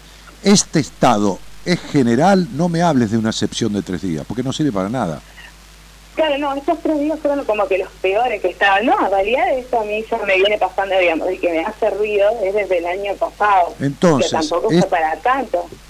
No era para Está bien, tanto. entonces, ¿para qué como querés- tuve esos días. para qué que me di cuenta que necesito, que, van a que necesito, pero que me gustaría ya tener una, en este caso una amiga de hermano, pero puedo haber sido tranquilamente un novio y la, pasaba igual de bien. Mailén, ¿qué me Entonces, llamás como para que, yo? quería- te- Pero vos me llamás para que yo te adivine cuándo va a llegar un novio. ¿Para qué me llamás? No, no, no, no, no, pero ahí me que ¿me podés qué me explicar la relación? que ¿me podés explicar, me podés explicar la relación con tu padre entre tus 5, 6 y 15 años de edad? ¿Cuál era, cuál era el- la sensación vincular emocional que tenías en el vínculo con tu padre? ¿Abandono, admiración, carencia, enojo? ¿Qué era? No, a los 5 o 6 era, eh, era, nos contaba historias, o sea, nos hablábamos, jugábamos, a pasear, siempre vivió con nosotros. Creo que fue bastante bien esa época, me acuerdo mi papá lo vivía de una faceta. Y después ya, para lo que fue después de eso, hasta los 15, yo ahí, creo que a los 8 o 9 años me dejé hablar con él. Pero porque mi abuela me contaba que mi papá me quería ver cuando yo nací, mi mamá que cuando estaba embarazada de mí, o sea, mi papá no le hablaba y todas esas cosas, y bueno, no, sé, por qué mi abuela y mi mamá se enojó conmigo, o yo siempre me enteraba, entonces me iba enojando con mi papá, y después de que nació mi hermanita, va, que tiene 21 años mi hermanita ahora, que nació cuando yo tenía 8 años o 9, es como que, sé, lo dejé hablar, no, no lo hablé más, viviendo la misma casa y todo, excepto para casos puntuales, sí. O sea, y bueno, y de, de esa edad hasta ahora sigue siendo así. Este año, entre el año pasado y este año que fue que yo dejé de trabajar ya, digamos, en donde estaba, que, que me dedico a mi negocio, este es como que tengo más tiempo y estoy más tiempo con mi papá y con mi mamá. Entonces ahora como que hablamos Mailén, ¿de qué tiempo me hablas? A los 9, 10, 11 años, 12, 13, 14 te sobraba tiempo. No le hablaste más a tu padre y tu padre tampoco te habló más. ¿Entendés? Ah, no. Y vivían, Sí. y vivían bajo el mismo techo. Tenés un problema ahí que no está resuelto y que tiene que ver con la infancia. No importa el razonamiento que hagas ahora, no importa que te hables ahora. Son 8, 10, 12, 14 años de tu vida con una carencia, carencia de un padre presente pero ausente en el diálogo de vos hacia él y de él hacia vos. Entonces, hay cuestiones no sanadas. Si vos pones una piedra y abrís una canilla y le dejás caer una gota, al cabo de 8 o 10 años le hace un agujero de lado a lado a la piedra. ¿Está claro esto, cielo? Sí. Bueno, lo que, Sí. te, lo que te pasa viene de ahí. La imposibilidad de armar un vínculo de pareja viene de la no resolución de cuestiones del pasado que dejaron huella en vos. Por eso puede que cuando vos te vinculás con un tipo seas demandante, demandante todo el tiempo por el abandono que viviste de la función paterna. ¿Entendés? Bueno, precisa, sí, y le iba, a, te iba a contar que hace un hace dos o tres días estábamos hablando con mi hermana, con mi hermanita más chica y mi mamá, estábamos hablando de este tema de que, porque hasta hace unos meses somos cuatro hermanos, los cuatro, o sea, todos solteros, y así fuimos los últimos dos años. Y ahora que empezó una que se puso, la más chica se puso novia, después la o- el otro, el único varón, y ahora parece que mi hermana, y sigo quedando yo, digamos. Entonces yo le dije, usted discúlpeme, pero no sé, o sea, yo no, con tal de tener novio o lo que sea, yo no me voy a meter con, qué sé yo, con, no sé, con el que atiende poner un kiosco. No, o sea, ta- o sea, no quiero, o sea, hay un patobica, un boliche acá, que siempre me, o sea, es como que me busca, me escribe y todo, pero no me voy a meter con un patobica.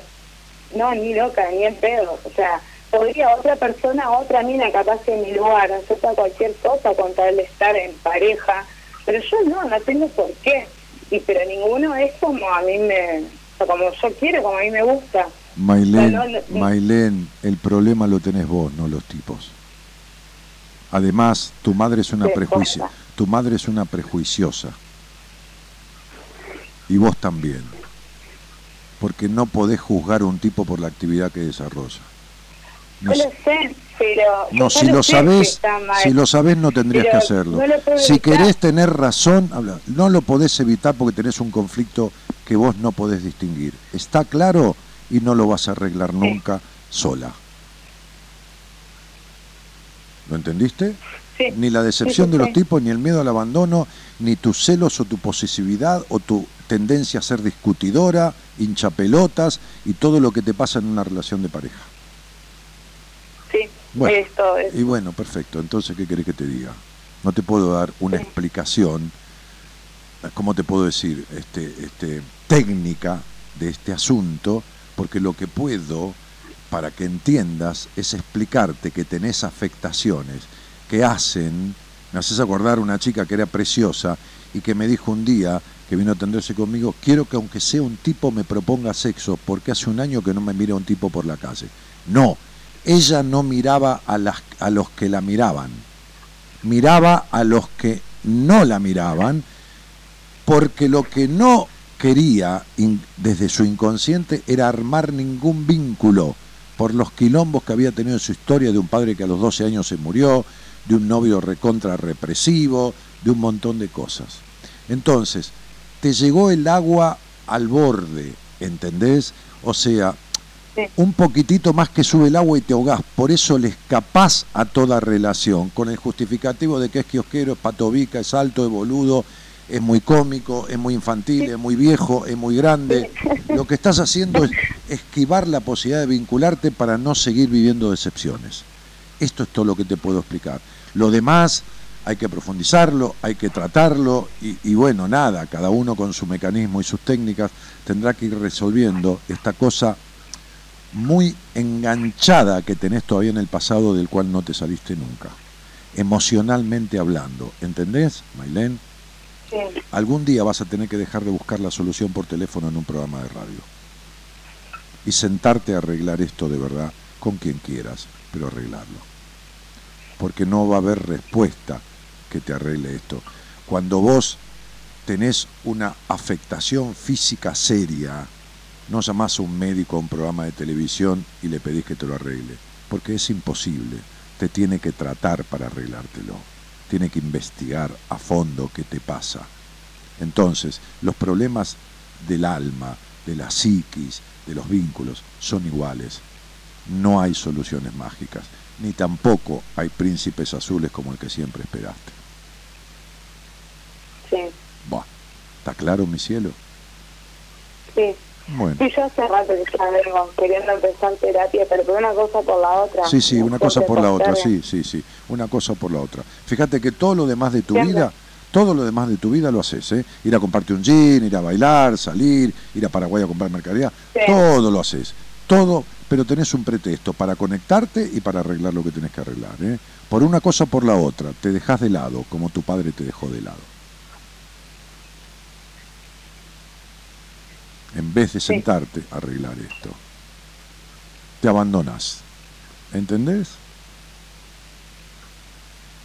Porque Sí, me pasa mismo con la... Cuando digo, "Ay, voy- hoy voy a salir a caminar. No, y nunca tengo tiempo para salir a caminar. El que no tiene tiempo para sí mismo es porque está dedicando demasiado tiempo a algo que no tiene que dedicarle. Todo lo que haces es un abandono de vos misma, porque durante 15 años, o 12, o 9, o 14, no te hablaste con tu padre y eso es un abandono.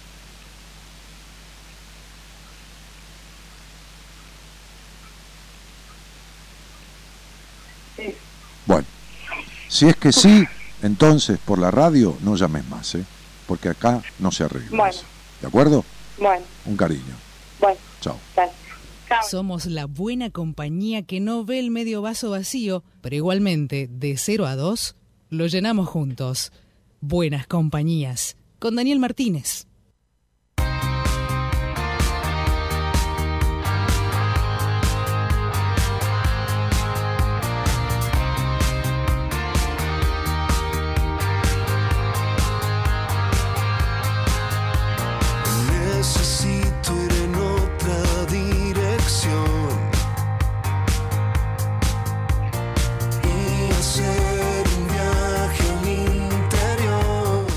Poneme el, el discurso ese que te mandé.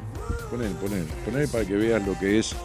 un- tenemos que saber que si alguien distraído al costado de camino cuando nos ve marchar, nos pregunte al costado del camino hacia dónde marchan, por qué luchan, por qué luchamos o hacia dónde vamos. tenemos que contestarles Díganle a todos que luchamos por la unión nacional, para constituir la Unión Nacional, luchamos para promover, el bienestar general, luchamos para afianzar la justicia. Para nosotros, para nuestros hijos. Para todos los hombres del mundo. que quieran habitar este suelo argentino. Bueno, no importa el color político que sea, está claro esto que decía yo. Hace 30 años que en esa plaza donde yo estuve, cerrando la campaña política del radicalismo, y donde estuve también en la misma plaza, cuando cerró la campaña política el peronismo, porque fuimos con mis amigos a participar de un acto público de la democracia, nada más que eso. No, no, no, no, no, no era para un partido ni para el otro, cada uno después votó lo que se le daba la gana, eso es lo de menos. Hace 30 años, 30 y pico de años, que Alfonsín dijo ese discurso. Ni siquiera creatividad tiene esta manga de pelotudos. Déjame de joder. Y lo peor de todo es que ellos tienen memoria para acordarse de eso y la gente no tiene memoria para ver el choreo que está haciendo de palabras de otro tipo sin ni siquiera mencionarlo. Es increíble. Es increíble. Qué barato que les sale conseguir algo tan caro que es el apoyo de los demás. Y toda esta gente que votó un gobernador, un ingeniero que gobernó el Chaco, en donde hay algunos ministros presos, y lo votó para rajarlo a Capitanich, ahora vota a Capitanich para rajarlo al, al- al ingeniero que estaba de gobernador. Es una cosa maravillosa. ¿Me entendés esto? ¿Se entiende, no? O sea, esto, esto es lo que vulgarmente en el café se dice cornudo y apaleado. ¿Está claro? ¿Se entiende, no? Cornudo y apaleado. Este es el pueblo argentino.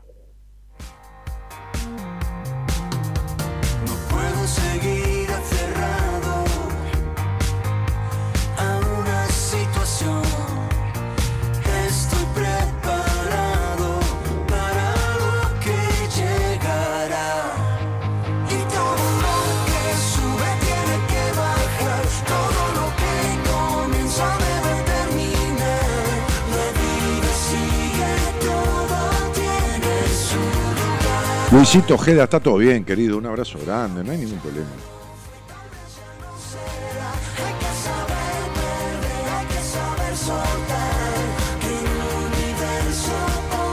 No, Marina, yo no doy ningún consejo y mucho menos doy opiniones con la fecha de nacimiento en ningún posteo. El día que quieras saber algo, en realidad plantearme qué te pasa en la vida y yo pueda encontrar una respuesta va a ser hablando conmigo al aire o hablando conmigo en privado.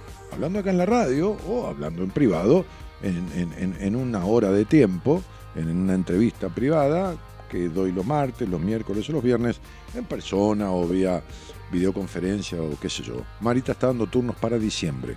¿eh? Algunos por ahí se cancelan por algo y mete a alguien que está en espera, pero el otro día me dijo que está dando ya para diciembre.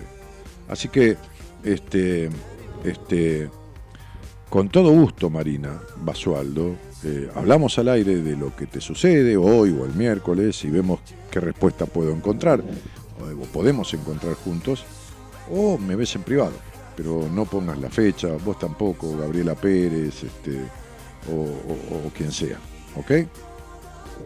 Fuerte lo que me dijiste, dice Avi. Dani, vivo en San Pedro, provincia de Buenos Aires. Se me complica para ir, pero ya me comuniqué con Marita. No, pero ¿qué- qué? Fíjate cómo entendés las cosas, Avi Godoy. Yo atiendo gente, en este momento tengo una paciente de Estados Unidos. Tengo pacientes de Jujuy. ¿De, ir a dónde? ¿Para qué querés venir a, a Buenos Aires? Si vos podés hacer una entrevista conmigo por teléfono, por videoconferencia de Facebook, por Skype, hablar al aire, como habla la gente, recién habló esta chica de Santa Fe, es lo mismo. A ver, salí del frasco en el que estás, Avi, porque estás en un frasco emocional, encerrada desde que tenés uso de razón, pichona. Fíjate cómo encontrás la vuelta para complicarte la posibilidad de algo que hoy en día es lo más habitual. ¿Entendés?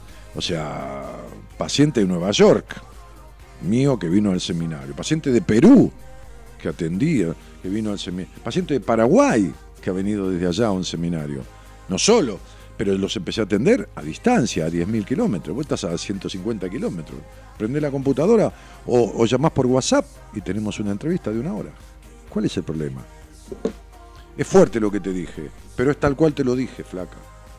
¿Entendés? Es tal cual te lo dije, cielito.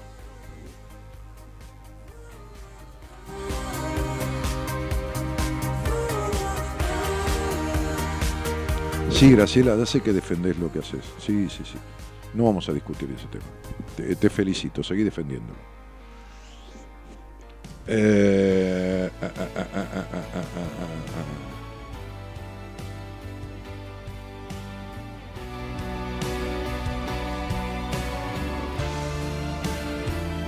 Se empieza nuevamente después de tocar fondo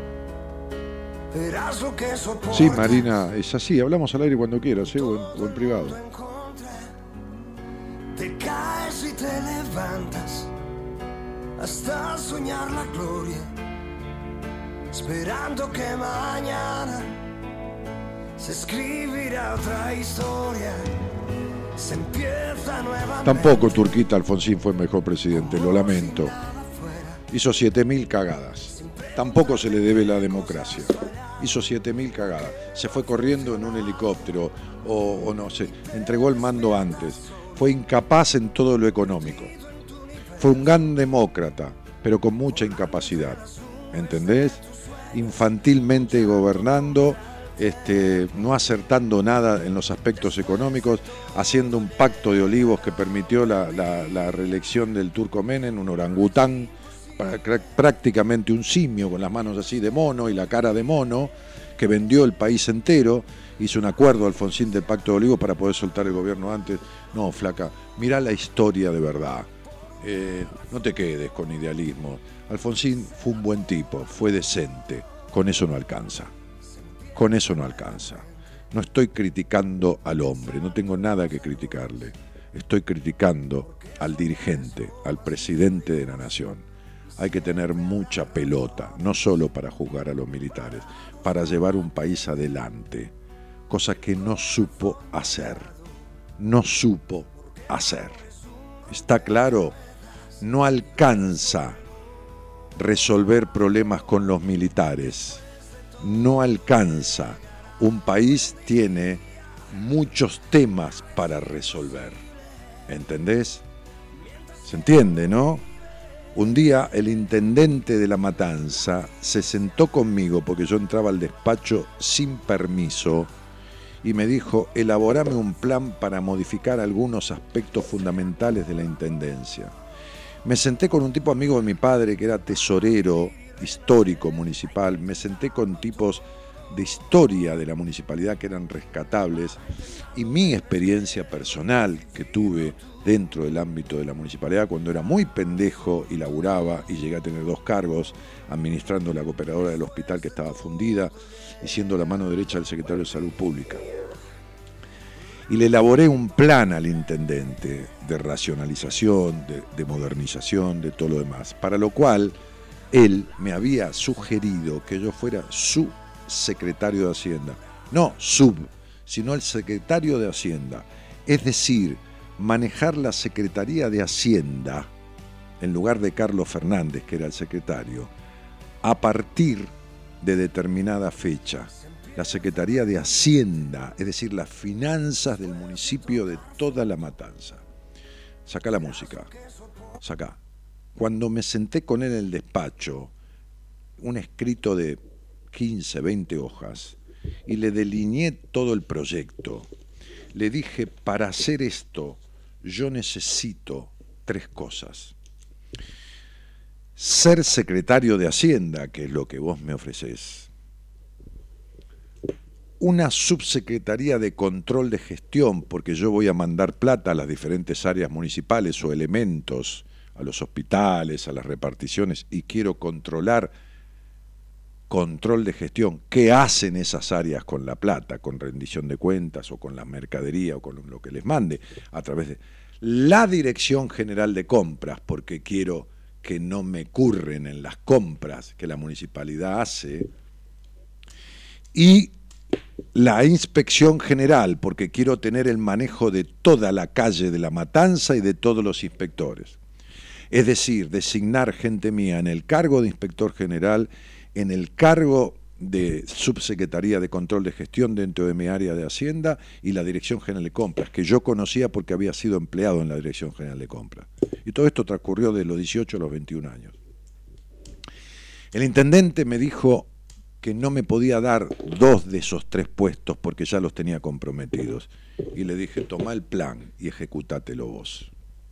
Y me fui a la mierda de 100 tipos, 900, 99 hubieran aceptado el cargo y hubieran dicho dónde firmo, con tal de ser secretario de Hacienda de la Matanza. A mí me chupa un huevo. Primero está mi dignidad. Primero está lo que hay que hacer como se debe hacer. Y si no, que lo haga otro. ¿Entienden? ¿Se entiende a lo que me estoy refiriendo, no? Bien. Alfonsín no fue el mejor presidente de Argentina. No fue, no sé cuál fue el mejor pero se tuvo que ir corriendo con una hiperinflación que nos llevó puesto a todos, peor que en la crisis del 2001, con desagio, con devaluación de la moneda hasta las pelotas, con un montón de cuestiones. Está claro, si ustedes supieran la historia, pero bueno, ¿para qué se las voy a contar?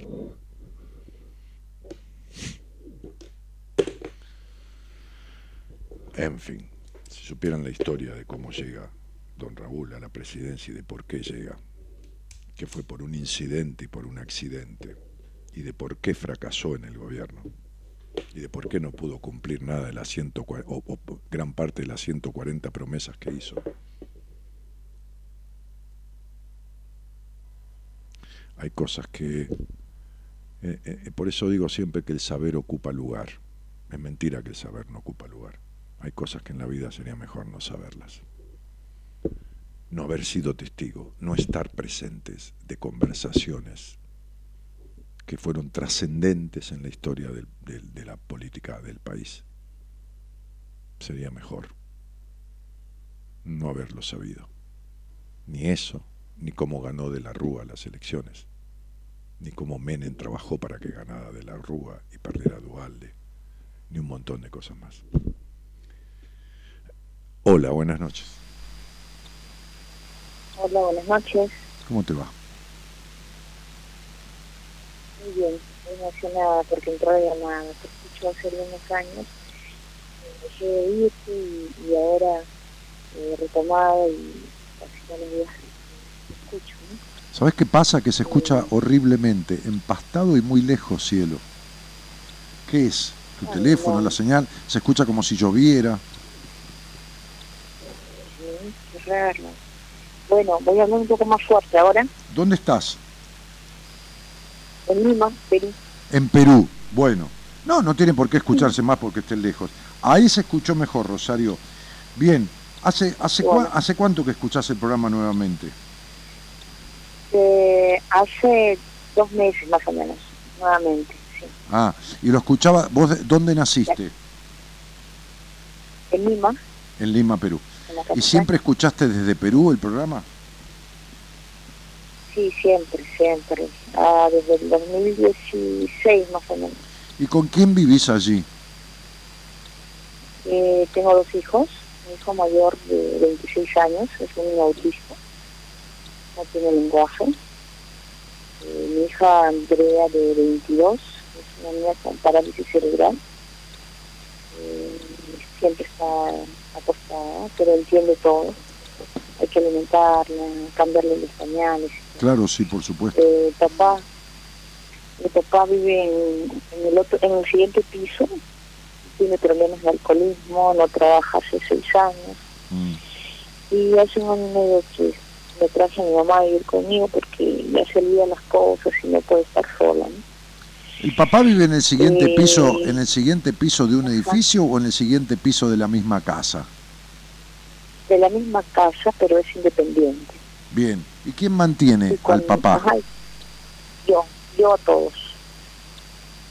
Bueno, ¿y cuál es el motivo por el cual vos, además de hacerte cargo Eh. sola, ¿me dejas hablar? Además de hacerte cargo sola de, de, de, de un hijo con autismo, que, que bien merece que te hagas cargo, y de una niña con parálisis cerebral, bancás a un tipo enfermo, adicto y vago. ¿Cuál es el motivo? Eh, me duele todo, me duelen los hombros. eh, No, no, no, no, no entendiste lo que te dije, Rosario. No, no, no entendiste. No me estás escuchando, ¿no? ¿No puedes escucharme? ¿Me, me escuchás bien? Sí, sí. Te ¿Cuál es el motivo por qué vos, además de sostener a un hijo con autismo y a una hija con parálisis cerebral, estás bancando con tu cuerpo, con tu plata, a un adicto, enfermo y vago, que es el padre?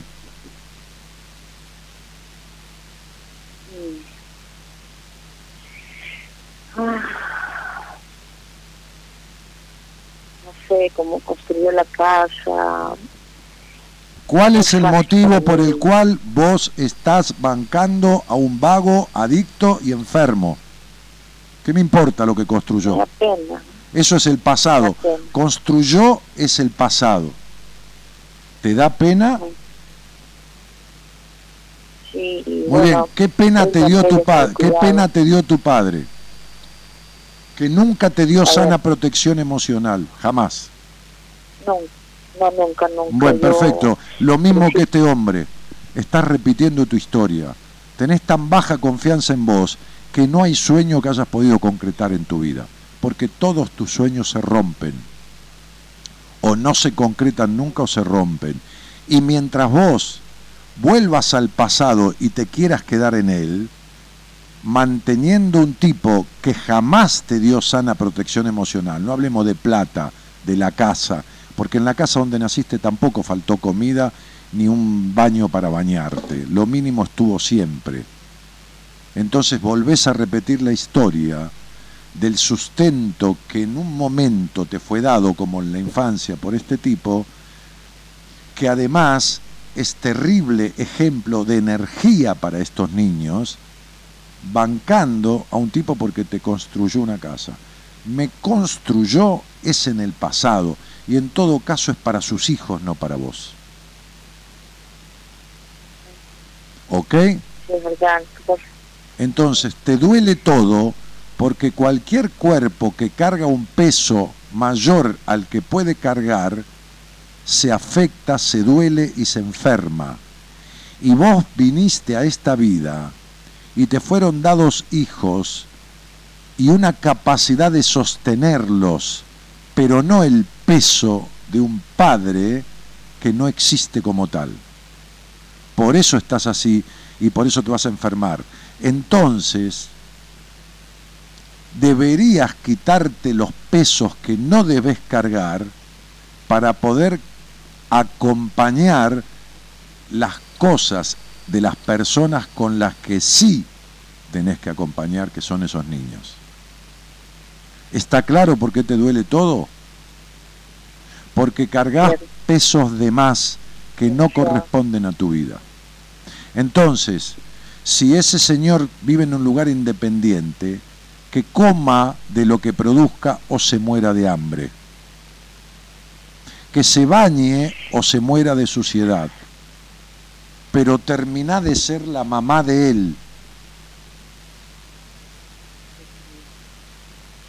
Porque con tal de tener un hombre para vos, le has hecho de madre toda la vida, ¿entendés? Pero nunca has tenido ese hombre. ¿Está claro? Estamos separados. ¿Qué me importa? ¿Qué me importa que estás separado? Si lo seguís bancando. Si vive con lo tuyo. Es que él, él es quien, quien nos cuida cuando yo salgo a trabajar. No, Nadie lo quiere lo hacer. estás haciendo cuidar con un padre enfermo, adicto y vago. La plata que gastás en él, gastala en alguien que venga a cuidar a los niños. Deja de mentirte, Rosario. Sos muy obcecada. Te cuesta mucho, sos muy cabeza dura. Te cuesta mucho hacer cambios en tu vida y cambiar de idea, lo sabés perfectamente, ¿no?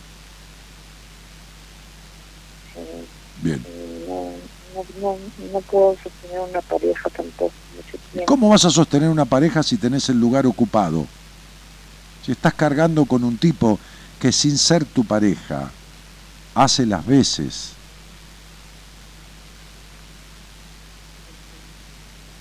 Entonces no inventes justificativos para tener esta, este, esta relación enfermiza.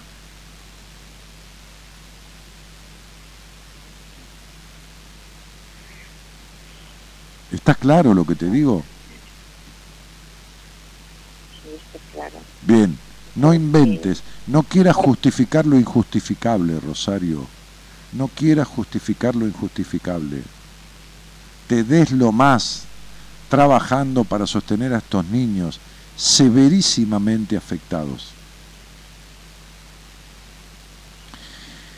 ¿Tenés noción de la historia de tu vida? ¿Sabes si en tu historia de vida, en la familia tuya o en la de tu marido, ha habido grandes estafas en los antepasados, en tus padres o en los padres de tu marido o en los abuelos? Eh, parte de él no sé, pero de parte mía, lo que pasa es que a mí me firmó el papá de mi hermano, me crió mi padrastro y a los 30 años me enteré que mi papá biológico era otro, Perfecto, el papá de mi hermana mayor. ahí y está. él sé que, que tuvo mucho dinero, que trabajó en una entidad del Estado y que tenía mucho dinero, Sí, que robó, va. pero yo lo, Mm, seguramente. mm. Bien, bien. Bueno, nada, que ver el, autismo está ligado mucho, es como si el niño viniera, así como una niña abusada sexualmente, cuando es madre produce hijas que son abusadas sexualmente y nietas que hasta que no rompe con esto. Hay algunos estudios que algún profesional conocido mío ha hecho sobre el autismo y que dice que el niño autista viene como trayendo un secreto de historia, cerrando su mente y su habla y su, su comunicación, diferentes grados de autismo, por supuesto, a cuestiones... Sí, no habla nada. No, no, por eso. Fíjate que el autismo es muy común en Estados Unidos, común digo, es- hay, hay, hay tres, o dos o tres, o, o 12 niños, o, o, o 10 o 12 niños por cada 100 con cierto grado de autismo. Wow. Eh, eh, está relacionado a estas cuestiones hay, un profesional que tiene unas clínicas aquí en Argentina que un día conversando con él me empezó a explicar esto, ¿no? Entonces digo, em,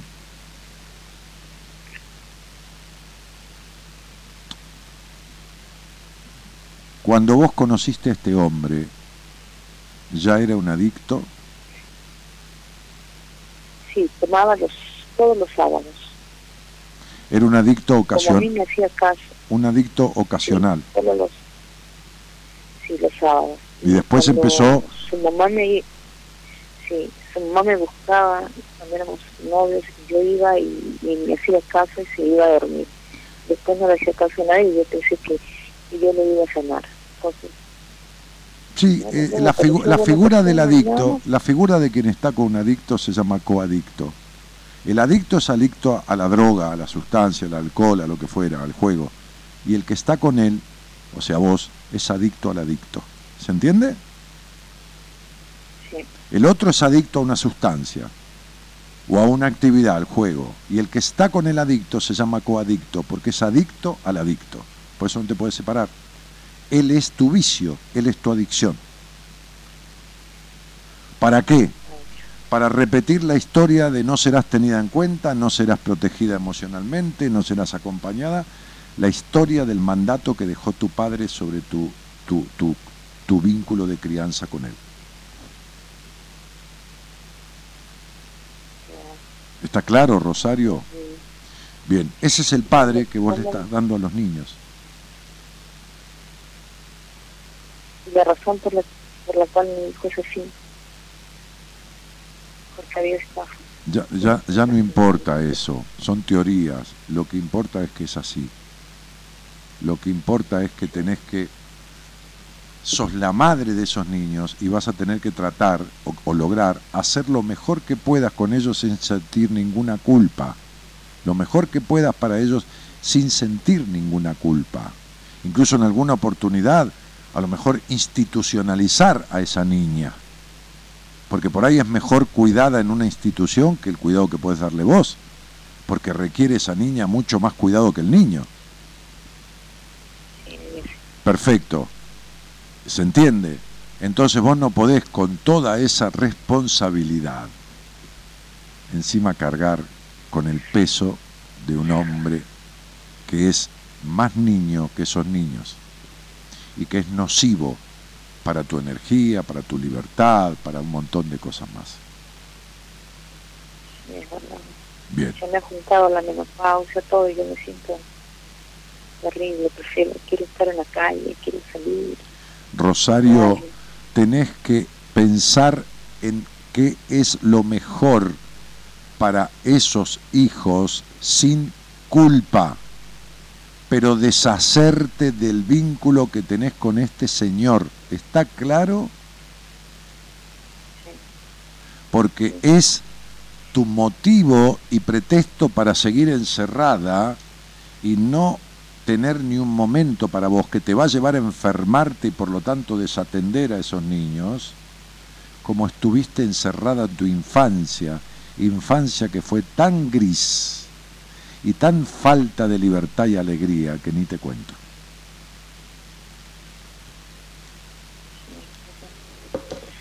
¿Está claro? Sí, Daniel, está claro. Entonces sería, tenés ¿Qué hago? Y bueno, te lo estoy diciendo. Primero quítate lo que no tenés ninguna obligación de cargar, que es con este señor.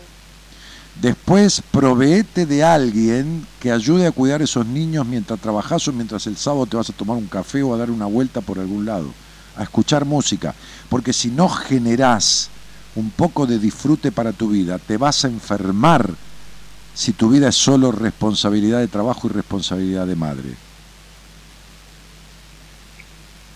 Y después, fíjate si esta niña que necesita un tipo de atención muy importante, muy, muy, muy, muy, muy constante, especializada, que no se puede muchas veces, no sé el grado, pero no se puede dar en una casa, a lo mejor no requiere de ser institu institucionalizada en una institución especializada para ello, que vos la vas a ir a ver, por supuesto, como su madre, todo lo que quieras. Pero no sientas culpa ni, ni egoísmo, entre mezcla de culpa y egoísmo, por querer tener a una niña en algo que le hace más mal que bien o no bien de lo que podría hacerle una dedicación full time, ¿se entiende? De profesionales. ¿Está claro esto? Sí, sí, sí. Está claro que no es sacártela de encima, ¿eh? No, no es eso. Es proveerla de una, de, de una atención diferencial que vos no tenés ni la capacidad, ni los medios, ni la profesionalidad para darle. ¿Se entiende, Rosario? Sí, sí, está claro. yo Me, te te- me- entiendo. me- me te- me tengo ya, que... ya las fuerzas tampoco son las mismas, ya. Te vas a enfermar, te vas a enfermar vos, te vas a enfermar vos. Si querés cargar con esta historia y si encima tenés el peso de la falta de mínima libertad y la carga de un tipo que justamente está en el piso de arriba, eso significa lo tengo encima. ¿Está claro? ¿De acuerdo? Te tengo que dejar porque hace 15 minutos que terminó el programa. Muchas gracias, gracias, Daniel. A ti. Gracias, gracias, bendiciones. Bendiciones para ti, mujer. Gracias a vos. Un cariño. Chao. Vamos.